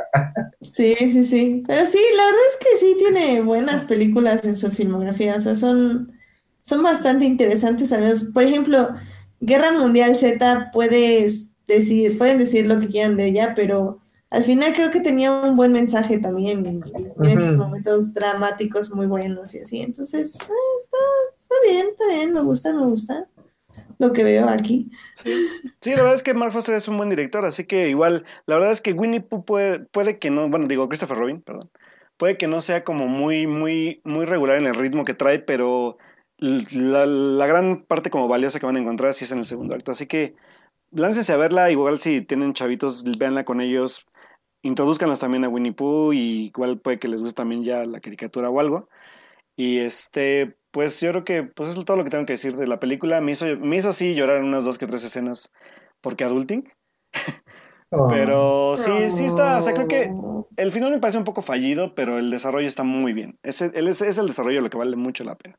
Eh, Julián nos está diciendo que hace mucho Reader's Digest eh, sacaba colecciones de cuentos de Disney y que ah, ahí había algún par de cuentos de Pooh. Sí, cierto. Y que también últimamente se puso de moda con los gamers. Eh, Ahorita me acabo de acordar que yo tenía un juego, un juego este, bueno, creo que era mi hermano, porque él era, el, como dije, él era el fanático de Winnie Pooh, este, un juego de Game Boy de Winnie Pooh en el que había que trepar un arbolito para ir por un panal de abejas. qué locura. Súper bien. Este, Carlos, tú tienes otra película, creo, ¿no? Que querías hablar. Ay, sí, me van a dejar rantear. Sí, sí, sí, adelante, adelante. Sí, bueno, esta, esta, esta película se estrenó este, el 25 de julio, o sea, hace dos semanas, o la semana pasada. No, la semana pasada, sí, sí, sí, la semana pasada. Este, em, es una película rusa, el director es Chris Refnikov. Este, esta película se llama El Discípulo eh, está en la Cineteca Nacional. Eh, no sé si siguen varias salas de Cinépolis. Tiene que, si no me avisan, y entonces para irle a pegar a la gente de Cinépolis. No, este, pero, wow, wow, qué eh, poder tiene Carlos, ¿eh? sí, no, no, no. Es que creo que es una película que, vale bastante la pena. Últimamente el cine ruso en general me, ha gustado mucho, ¿no? Este, en alguna otra ocasión me seguramente escribiré un, enorme rant sobre Sin Amor, que se estrenó en abril y todo el mundo la ignoró. Eso me duele. Este, pero pero eh, en este caso, el discípulo, eh, bueno, llegó con el foro de la Cineteca el año pasado. Eh, me llamaba la atención desde entonces, había, casi no encontré nada sobre ella, entonces no estaba seguro de qué esperar. Pero como que apenas durante todo este año se fue estrenando en otras, en otras partes del mundo, ¿no? Hasta que llega finalmente aquí. Y creo que vale mucho la pena por dos cosas. Una, por el discurso, ¿no? Eh, la, trama rápidamente es sobre un chavo eh, de prepa, sí, de unos 16, 17 años, que de, de improviso empieza como a, digamos, lleva al extremo lo que es seguir la Biblia. O sea, si la Biblia dice, no sé, hipótesis, ¿no? Este, pégale a alguien con una roca para que se le quite el pecado. Ah, pues le pega a alguien con una roca. O sea, la, sigue de manera muy literal a la antigua y está convencido de que todo lo que ocurre en la escuela es una, un insulto y una afronta a Dios. Entonces, conforme avanza la película, él, no solo intenta convencer a un compañero, sino en general su influencia con ese fanatismo religioso que se, que se empieza a adueñar de él, va poniendo de cabeza a toda la escuela, ¿no? a los maestros, a su madre y a sus compañeros. ¿no? Y y lo que más me gustó de eso es que eh, por momentos hay cosas que dice el chavo que tiene razón, o sea, parece ser que tiene razón, eh, y, la contraparte es la, es la maestra de biología, la maestra de biología que no acepta tal cual la manera en que él está tratando de, pues, digamos, llevar a sus compañeros por otra forma de pensamiento e intenta pues luchar con la ciencia, ¿no? Con la palabra de la, de la razón, eh, contra, contra, él. Este, es una película bastante violenta. Em, también eh, muestra, digamos, cierta crítica hacia la ultraderecha rusa y hacia el pensamiento religioso conservador ruso. ¿no? O por ahí va, por ahí va el discurso político de, este director.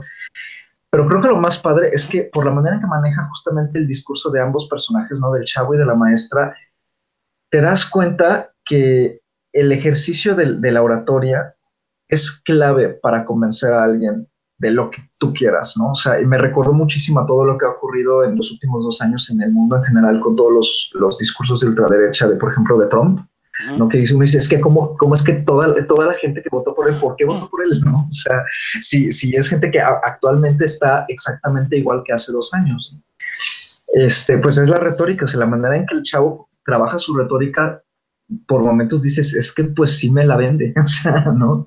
Tiene, tiene, una escena buenísima en la que se confronta con el, con el sacerdote de la escuela, porque para esto parece que la escuela es como medio también religiosa, y la, su madre habla con el padre y le dice que pues, el padre encuentra una solución para quitarle ese fanatismo, ¿no? Entonces el padre dice, ah, pues si es tan fanático, ese tipo de gente nos sirve a nosotros en la iglesia. Y la manera en que el chavo se lo pone en paz y lo hace ver su manera hipócrita de tratar la religión es muy, muy interesante, ¿no? Entonces creo que, creo que vale muchísimo la pena si les gusta, si les gusta ese tipo de confrontaciones y como de prácticamente ver un debate en pantalla. Eh, las actuaciones son buenas también, eh, la cinematografía también es, es precisa, es elegante, es muy minimalista, pero al mismo tiempo tiene unos planos secuencias y unos encuadres muy bonitos. Y que, que, por cierto ganó, ganó como un premio por exactamente por eso, creo. Sí, ganó un premio en Cannes y ahí va, la, ahí va el asunto, el dato interesante del director. Eh, ahora, el director está actualmente bajo arresto domiciliario, ¿no? Ah, Justamente porque le, le, bueno, supuestamente lo arrestaron porque hizo un fraude financiero con una organización productora de, de, obras de teatro, porque él es más director de obras de teatro que de cine, no sé si tiene varias películas, pero se enfoca más en teatro y de hecho se considera uno de los directores de teatro más vanguardistas de Rusia actualmente. Entonces se, le armó ese escándalo porque le encontraron que había utilizado dinero del Estado para otros, otras cosas, sino para sus producciones. Pero eh, el rumor dice que es toda una fachada del gobierno porque él apoya mucho el discurso en pro de la comunidad LGBT, que como sabemos en Rusia pues tiene muchísimas, sufre de, sufre de mucha violencia, sufre muchísima homofobia, sufre de mucha discriminación este, con cárcel y, hasta la muerte en, muchos casos. Este, también está a favor de otros discursos como este, eh, vamos, el divorcio, por ejemplo, ¿no? Este, discursos que van en contra de la política de Putin. Entonces, eh, con el discípulo, con este tipo de películas como El discípulo, justamente es como una prueba que tiene el director de que pues, no, se va a dejar, ¿no? Eh, él terminó de filmarla y lo arrestaron. actualmente estrenó otra en Cannes quién sabe cómo le hizo para filmarla desde su casa. es, impresionante. Este, y también tiene un ballet justamente en el que también ha habido varias eh, eh, controversias porque el ballet es sobre un, un, coreo, un bailarín muy famoso ruso que hubo hace unos 30, 40 años, que igual, ¿no? O sea, desafió a toda la política y desafió la tradición rusa y la, la, la, pues el ballet demuestra todo eso. Entonces, los actores al final de cada función han protestado por la liberación del, del director y el director se supone que iba a ser liberado el año pasado, le aplazaron el juicio y se lo han ido aplazando y su siguiente juicio es en agosto y lo más probable es que se lo vuelvan a aplazar.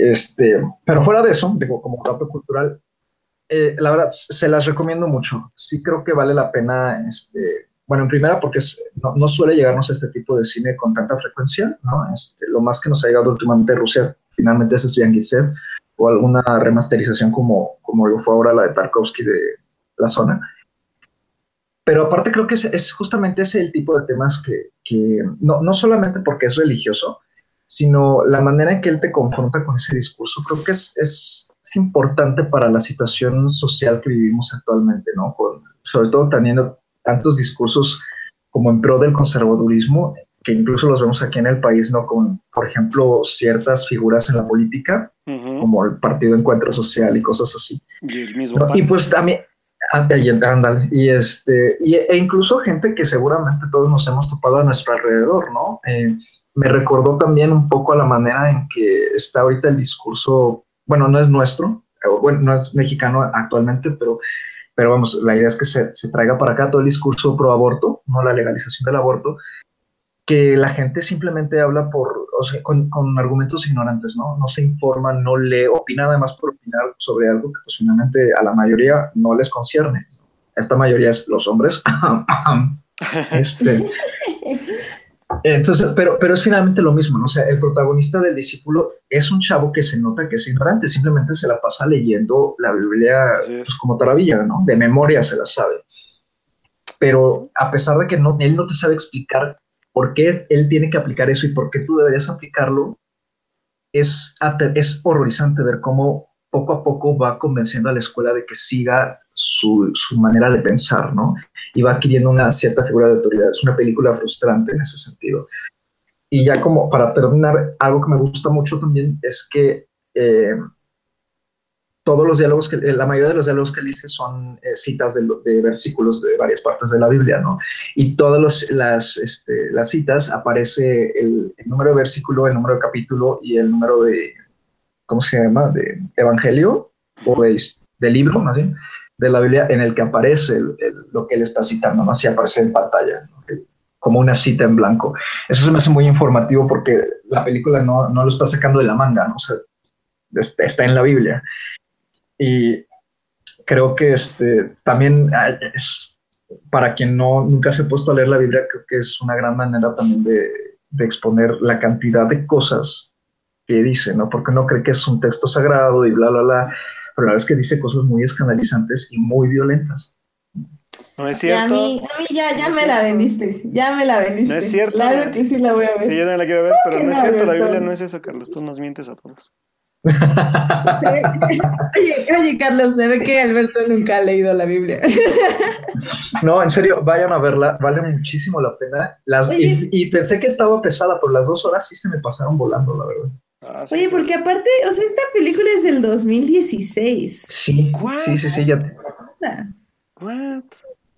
Y, y, está un poco difícil conseguirla en medios alternativos porque ahorita estaba investigando y porque, pues, para informarlos, claramente. Fíjate que yo el año pasado, cuando, cuando se me fue en el foro de la Cineteca, este, justamente dije, ay, a ver si está en internet, y no la encontré.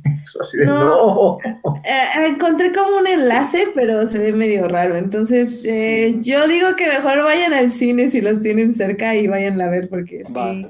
Vamos. Se oye muy interesante, Carlos. Creo que, creo que sí, sí la voy a tener. Este, eh, Julián, esta película, nos está preguntando que cuál, cómo se llama la película, se llama El Discípulo, eh, en inglés se llama The Student y en ruso se llama M.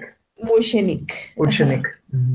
Ah, mira, es Carlos, sí sabe, muy bien.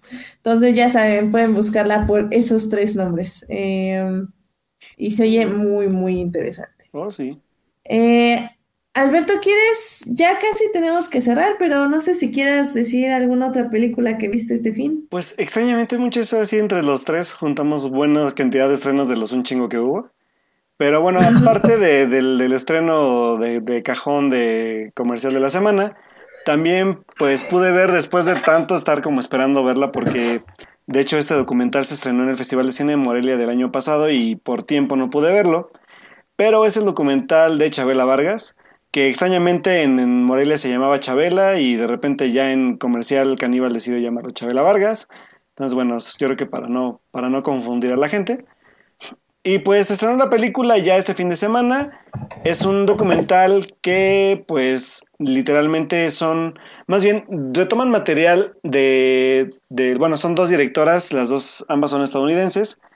No, creo que es una canadiense y una estadounidense, perdón. Y este, una de ellas tuvo contacto con Chabela Vargas en 1993, cuando regresa a los escenarios después del de, alcoholismo que la había mantenido casi 12 años alejada de, de, los conciertos y de la vida pública.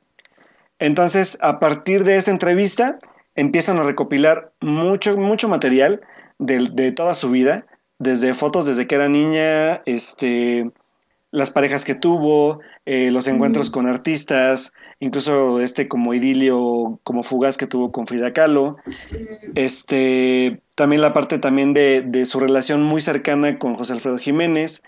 Entonces, todo este tipo como de, de, de material que, que, a lo mejor parece como, como poco probable de acceso, ellas pudieron acceder a él y, y poder mostrárselo al público y en este documental.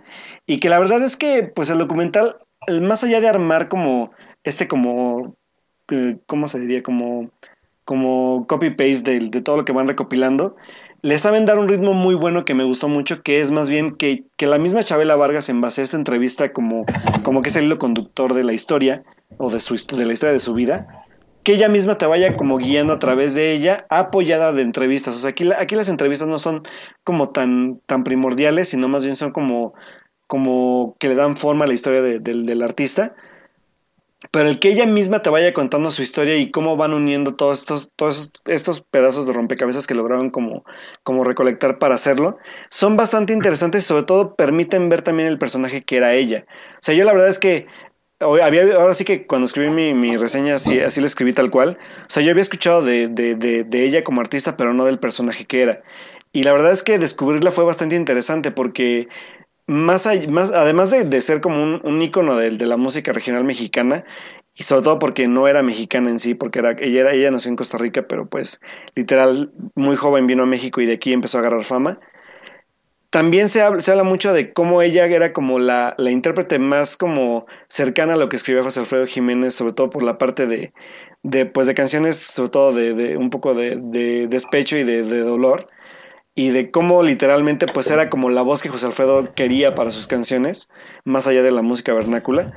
Y este y también pues todo este rollo del, de la lucha también por los derechos de, de, de, la comunidad LGTB que, que, en ese entonces pues no había tal comunidad más, más que pues una comunidad muy muy muy escondida y cómo también impulsó pues a, esta comunidad también a, a, pues a valorarse como son, ¿no? Y eso, eso creo que es una parte muy fundamental de ella como personaje, más allá que como artista.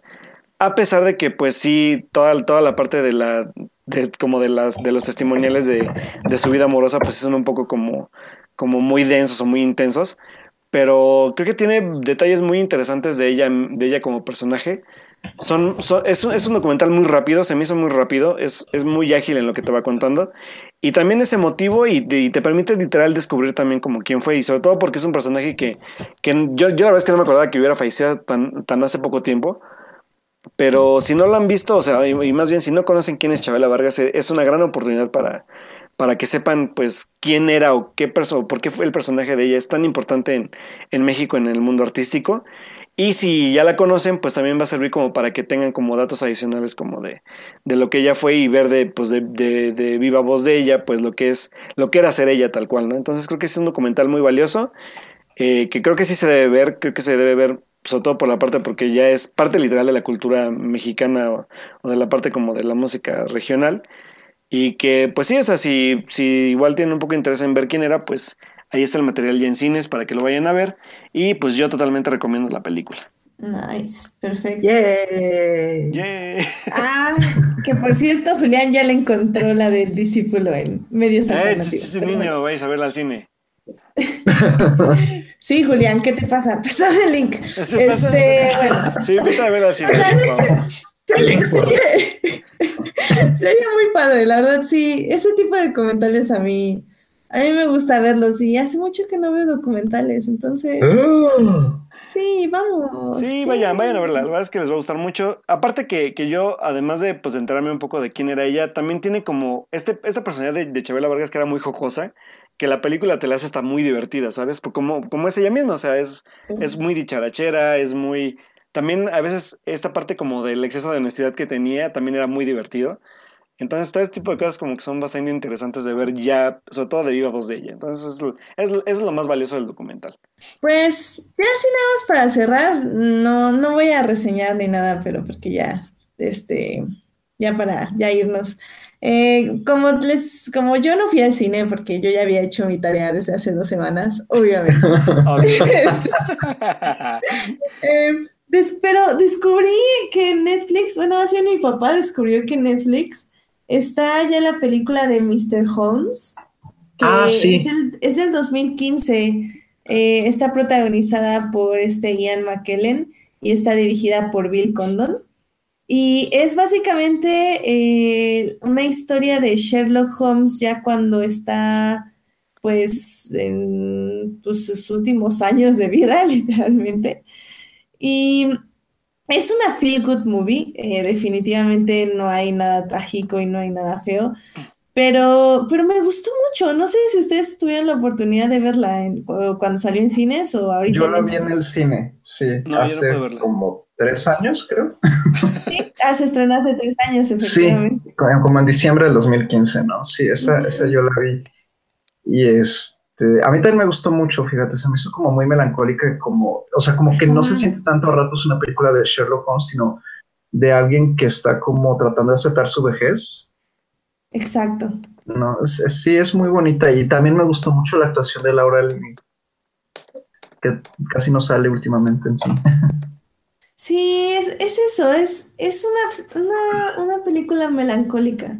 Ándale. Y, y creo que Ian McKellen eh, actúa muy bien. eh, según yo, no es tan. O sea, se ve muy viejo, pero obviamente es por la edad, pero obviamente también es por mucho de la actuación, porque si Ah, sí, sí, sí, no, yo también cuando, cuando vi la primera foto, también me Ajá. asusté, dije, ¿a poco ya está así de viejito Ian McKellen? Pero no. No, no, no, es, es mucha actuación porque quienes hayan lo, la hayan visto en entrevistas y así, es, es una persona muy, muy vivaracha y muy alegre y así. Entonces, cuando lo Sí. ves en la película, realmente es, es mucha actuación ahí.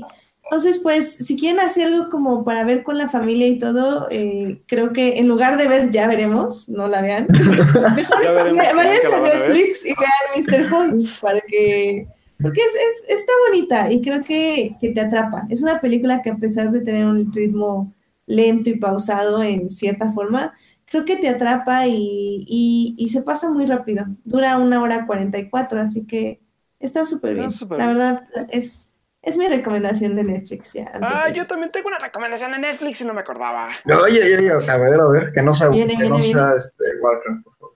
¿Que no sé qué? Nada. Eh, Bueno, este, bueno, pues eh, igual, este, exactamente hace dos días llegó ya a Netflix la primera película de la productora cómics Wave Films, que es la que pues produjo la película de Your Name, que, que hablé bastante de ella el año pasado en el podcast. Y pues eh, llega a la plataforma de Netflix una película que se llama Flavors of Youth, que nos relata la historia de tres jóvenes que viven en China y de cómo se conectan en base al sabor, pues literal, de su juventud, como dice el título de la película, y de aquellos momentos que los hicieron como, que los marcaron de ahí para su adultez. Entonces, la verdad es que no voy a hablar más porque la animación ya no puedo decir más porque la animación es muy, muy, muy impecable. Pero lo que sí es que las historias, pese a que no son todas regulares en lo que cuentan, hay unas mejores que otras por el mismo tipo como de, de variación de, de- de temáticas, o por lo menos ya eso ya creo que es gusto más personal. Pero sí, este, sí, sí, les gustó Your Name, tiene que ver Flavors of Youth, porque es también como este tipo como de, de elementos como un poco más emocionales y de conexiones, que creo que le, ay- le ayudan bastante también a, a este tipo como de películas. Que, que es una producción japonesa y me llamó bastante la atención que se sale totalmente de Japón para irse a China, entonces eso también es como un detalle muy interesante. Así que chéquenla y a ver si podemos ya hablar de, de ella ya en redes sociales cuando, cuando la vean, porque es una película muy bonita. La música está muy bonita también. La animación es impecable totalmente. Tiene unas, unas como postales muy, muy padres, así como Your Name. Y este, y pues si son fans también del anime y de ese tipo de historias, pues ahí está su, también su recomendación para la semana. Ay, sí, yo sí lo voy a ver. Sí, véanla, por favor. Edith, Edith Sí, yo no- no me gustó Your Name, pero bueno. Sí, Pero ¿Cómo ya que la no? no? ¿What? Escucha ese podcast, Carlos. sí. Casi la golpeo, casi, casi. Sí, no, yo, yo, yo veo Your Name así, la- ya la vi como cuatro veces y cada vez que la veo me, me destroza el corazón, pero es como de los míos. quiero que me destroces otra vez. Híjole, Flavors of You también, amigo, te voy a desusar un poco. Sí, Sí, algún es- día haré un maratón de, de Your Name, una proyección de Your Name 24 horas. Hasta que muera destrozada.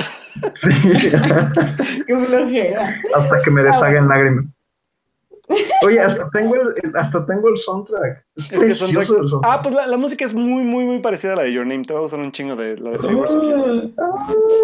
Sí, voy a ver eso. Sí, lo, lo voy a ver mañana. Sí, véanla, véanla. Sí, puedo. Véanla.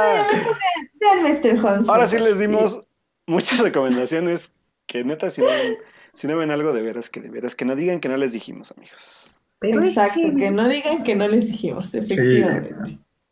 Pues, Ah. Quiero, quiero hacer una pequeña aclaración. Ajá. Bueno, no, no aclaración, sino eh, hace ratito que, que hubo ese como eh, confusión con respecto a el director de Vistas of No Nation. Sí hubo una controversia, sí, sí hubo una controversia de, con Vistas of No Nation, pero no tenía nada que ver con el acoso, sino porque según recuerdo el director eh, filmó algunas escenas Ajá. eh, más bien, las, ciertas escenas de la película se parecen mucho visualmente a unas fotografías, creo, de un, de un fotógrafo, valga la redundancia, este, de no sé qué año, también de que, que, que como que exhibían ese, ese- esa problemática, ¿no? De los niños soldados abusados este, en África y el fotógrafo lo trató de demandar por plagio.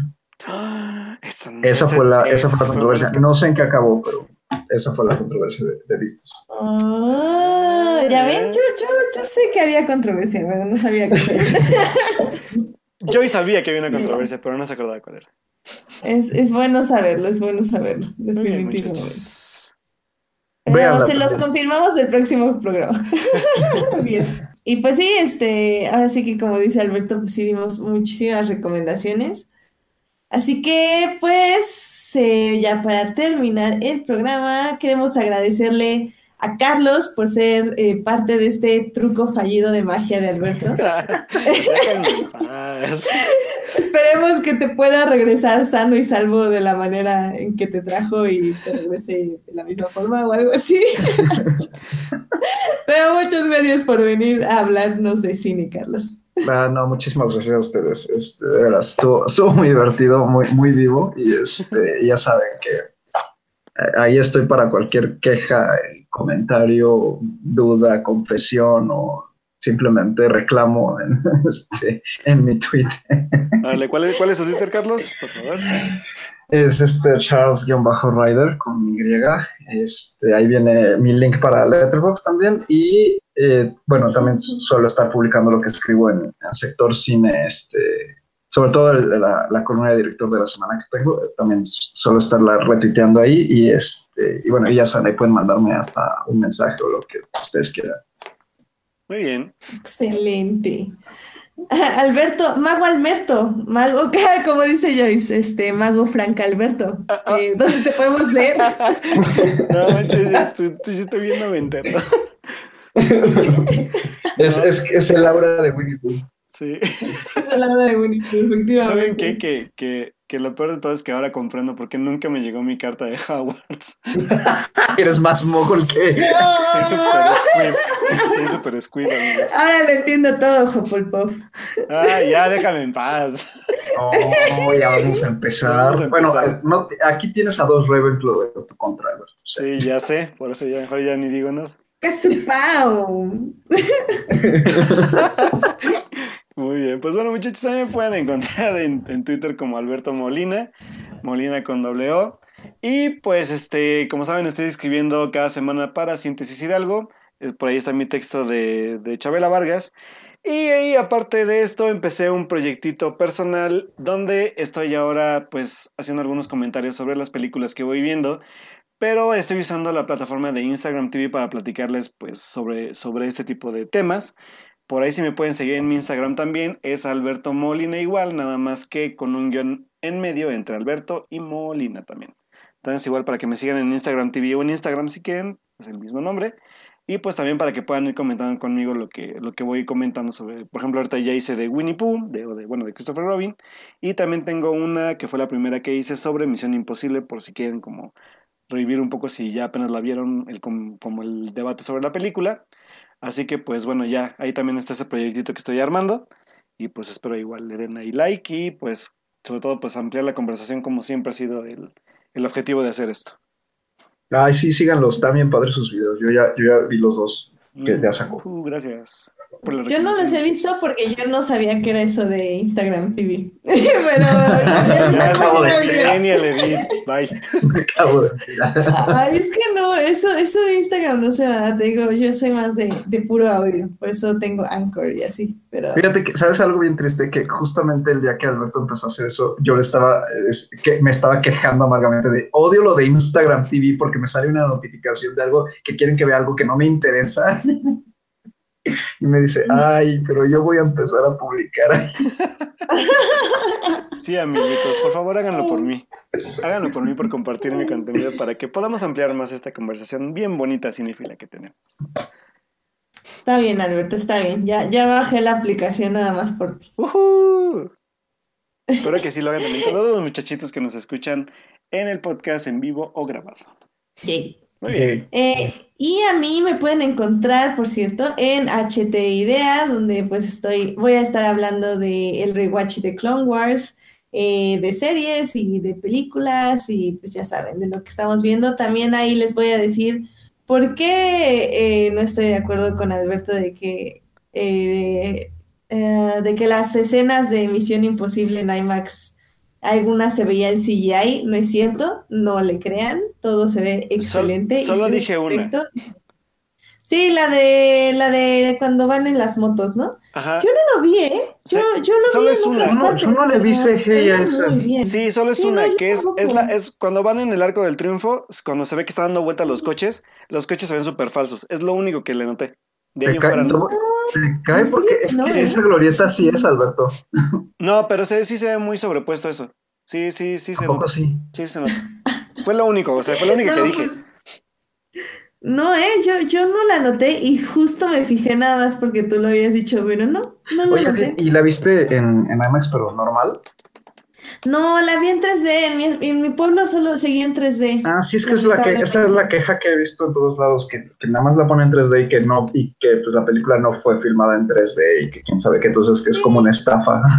No, y no le ayuda en nada, o sea, no, no es como Blade Runner que en Blade Runner 2049, ahí sí, al menos sí podías ver como los planos y todo. Aquí realmente, no, o sea, Super X, el 3D, no, y no ayuda, digo, la, la, la sala la que fui fue la de Plaza Satélite, que es nueva, entonces el proyector está muy bien calibrado y todo, o sea, no tengo queja en el aspecto de calidad al menos, pero si no, está como... Oye, ¿ya revivieron esa plaza, por cierto? ¿Cuál plaza? Eh, no, no, sigue, sigue en construcción, ¿eh? Sigue Literal. Sí, como tipo película de, de Maze Runner. Sí, sí, sí, sigue así, te puedes colgar. ya pasó casi medio año de eso, no manches. ¿Qué plaza es para no ir? plaza, Satélite, Esa, es en el norte.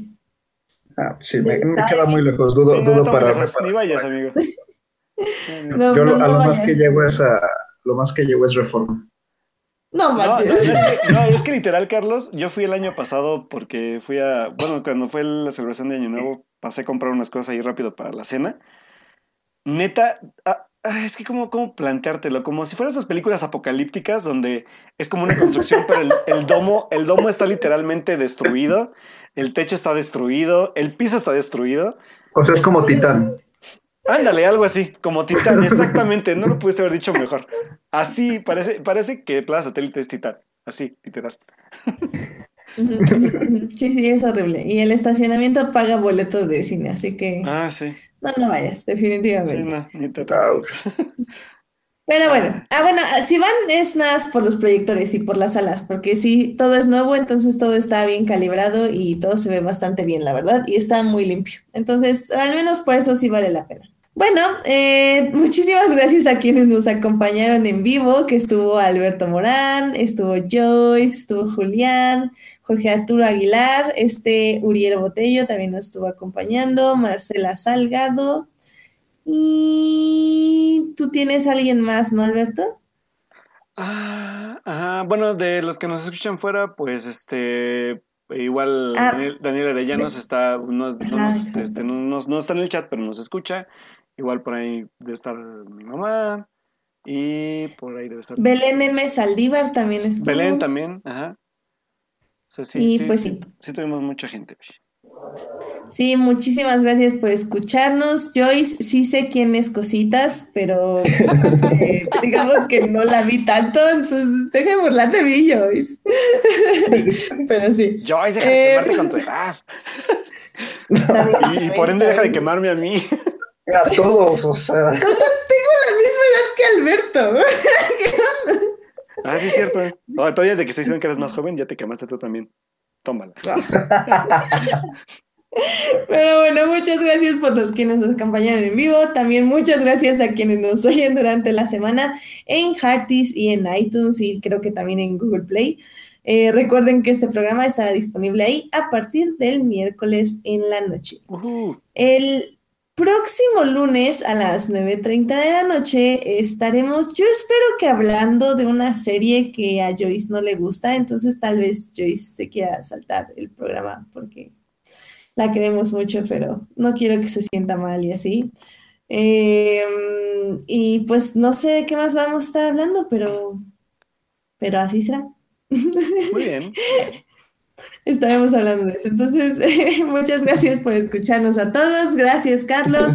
Gracias, Alberto, porque si no nos vamos a seguir con conversaciones. Pues uno ya se tiene que dormir. Ya están discutiendo la edad en el chat y esto no se puede así. Entonces, mejor ya vámonos a dormir todos. Bye. Descansen, nos vemos el lunes. Tengan una linda semana. Gracias. Tengan bonita semana a todos. Bye. Bye. Bye.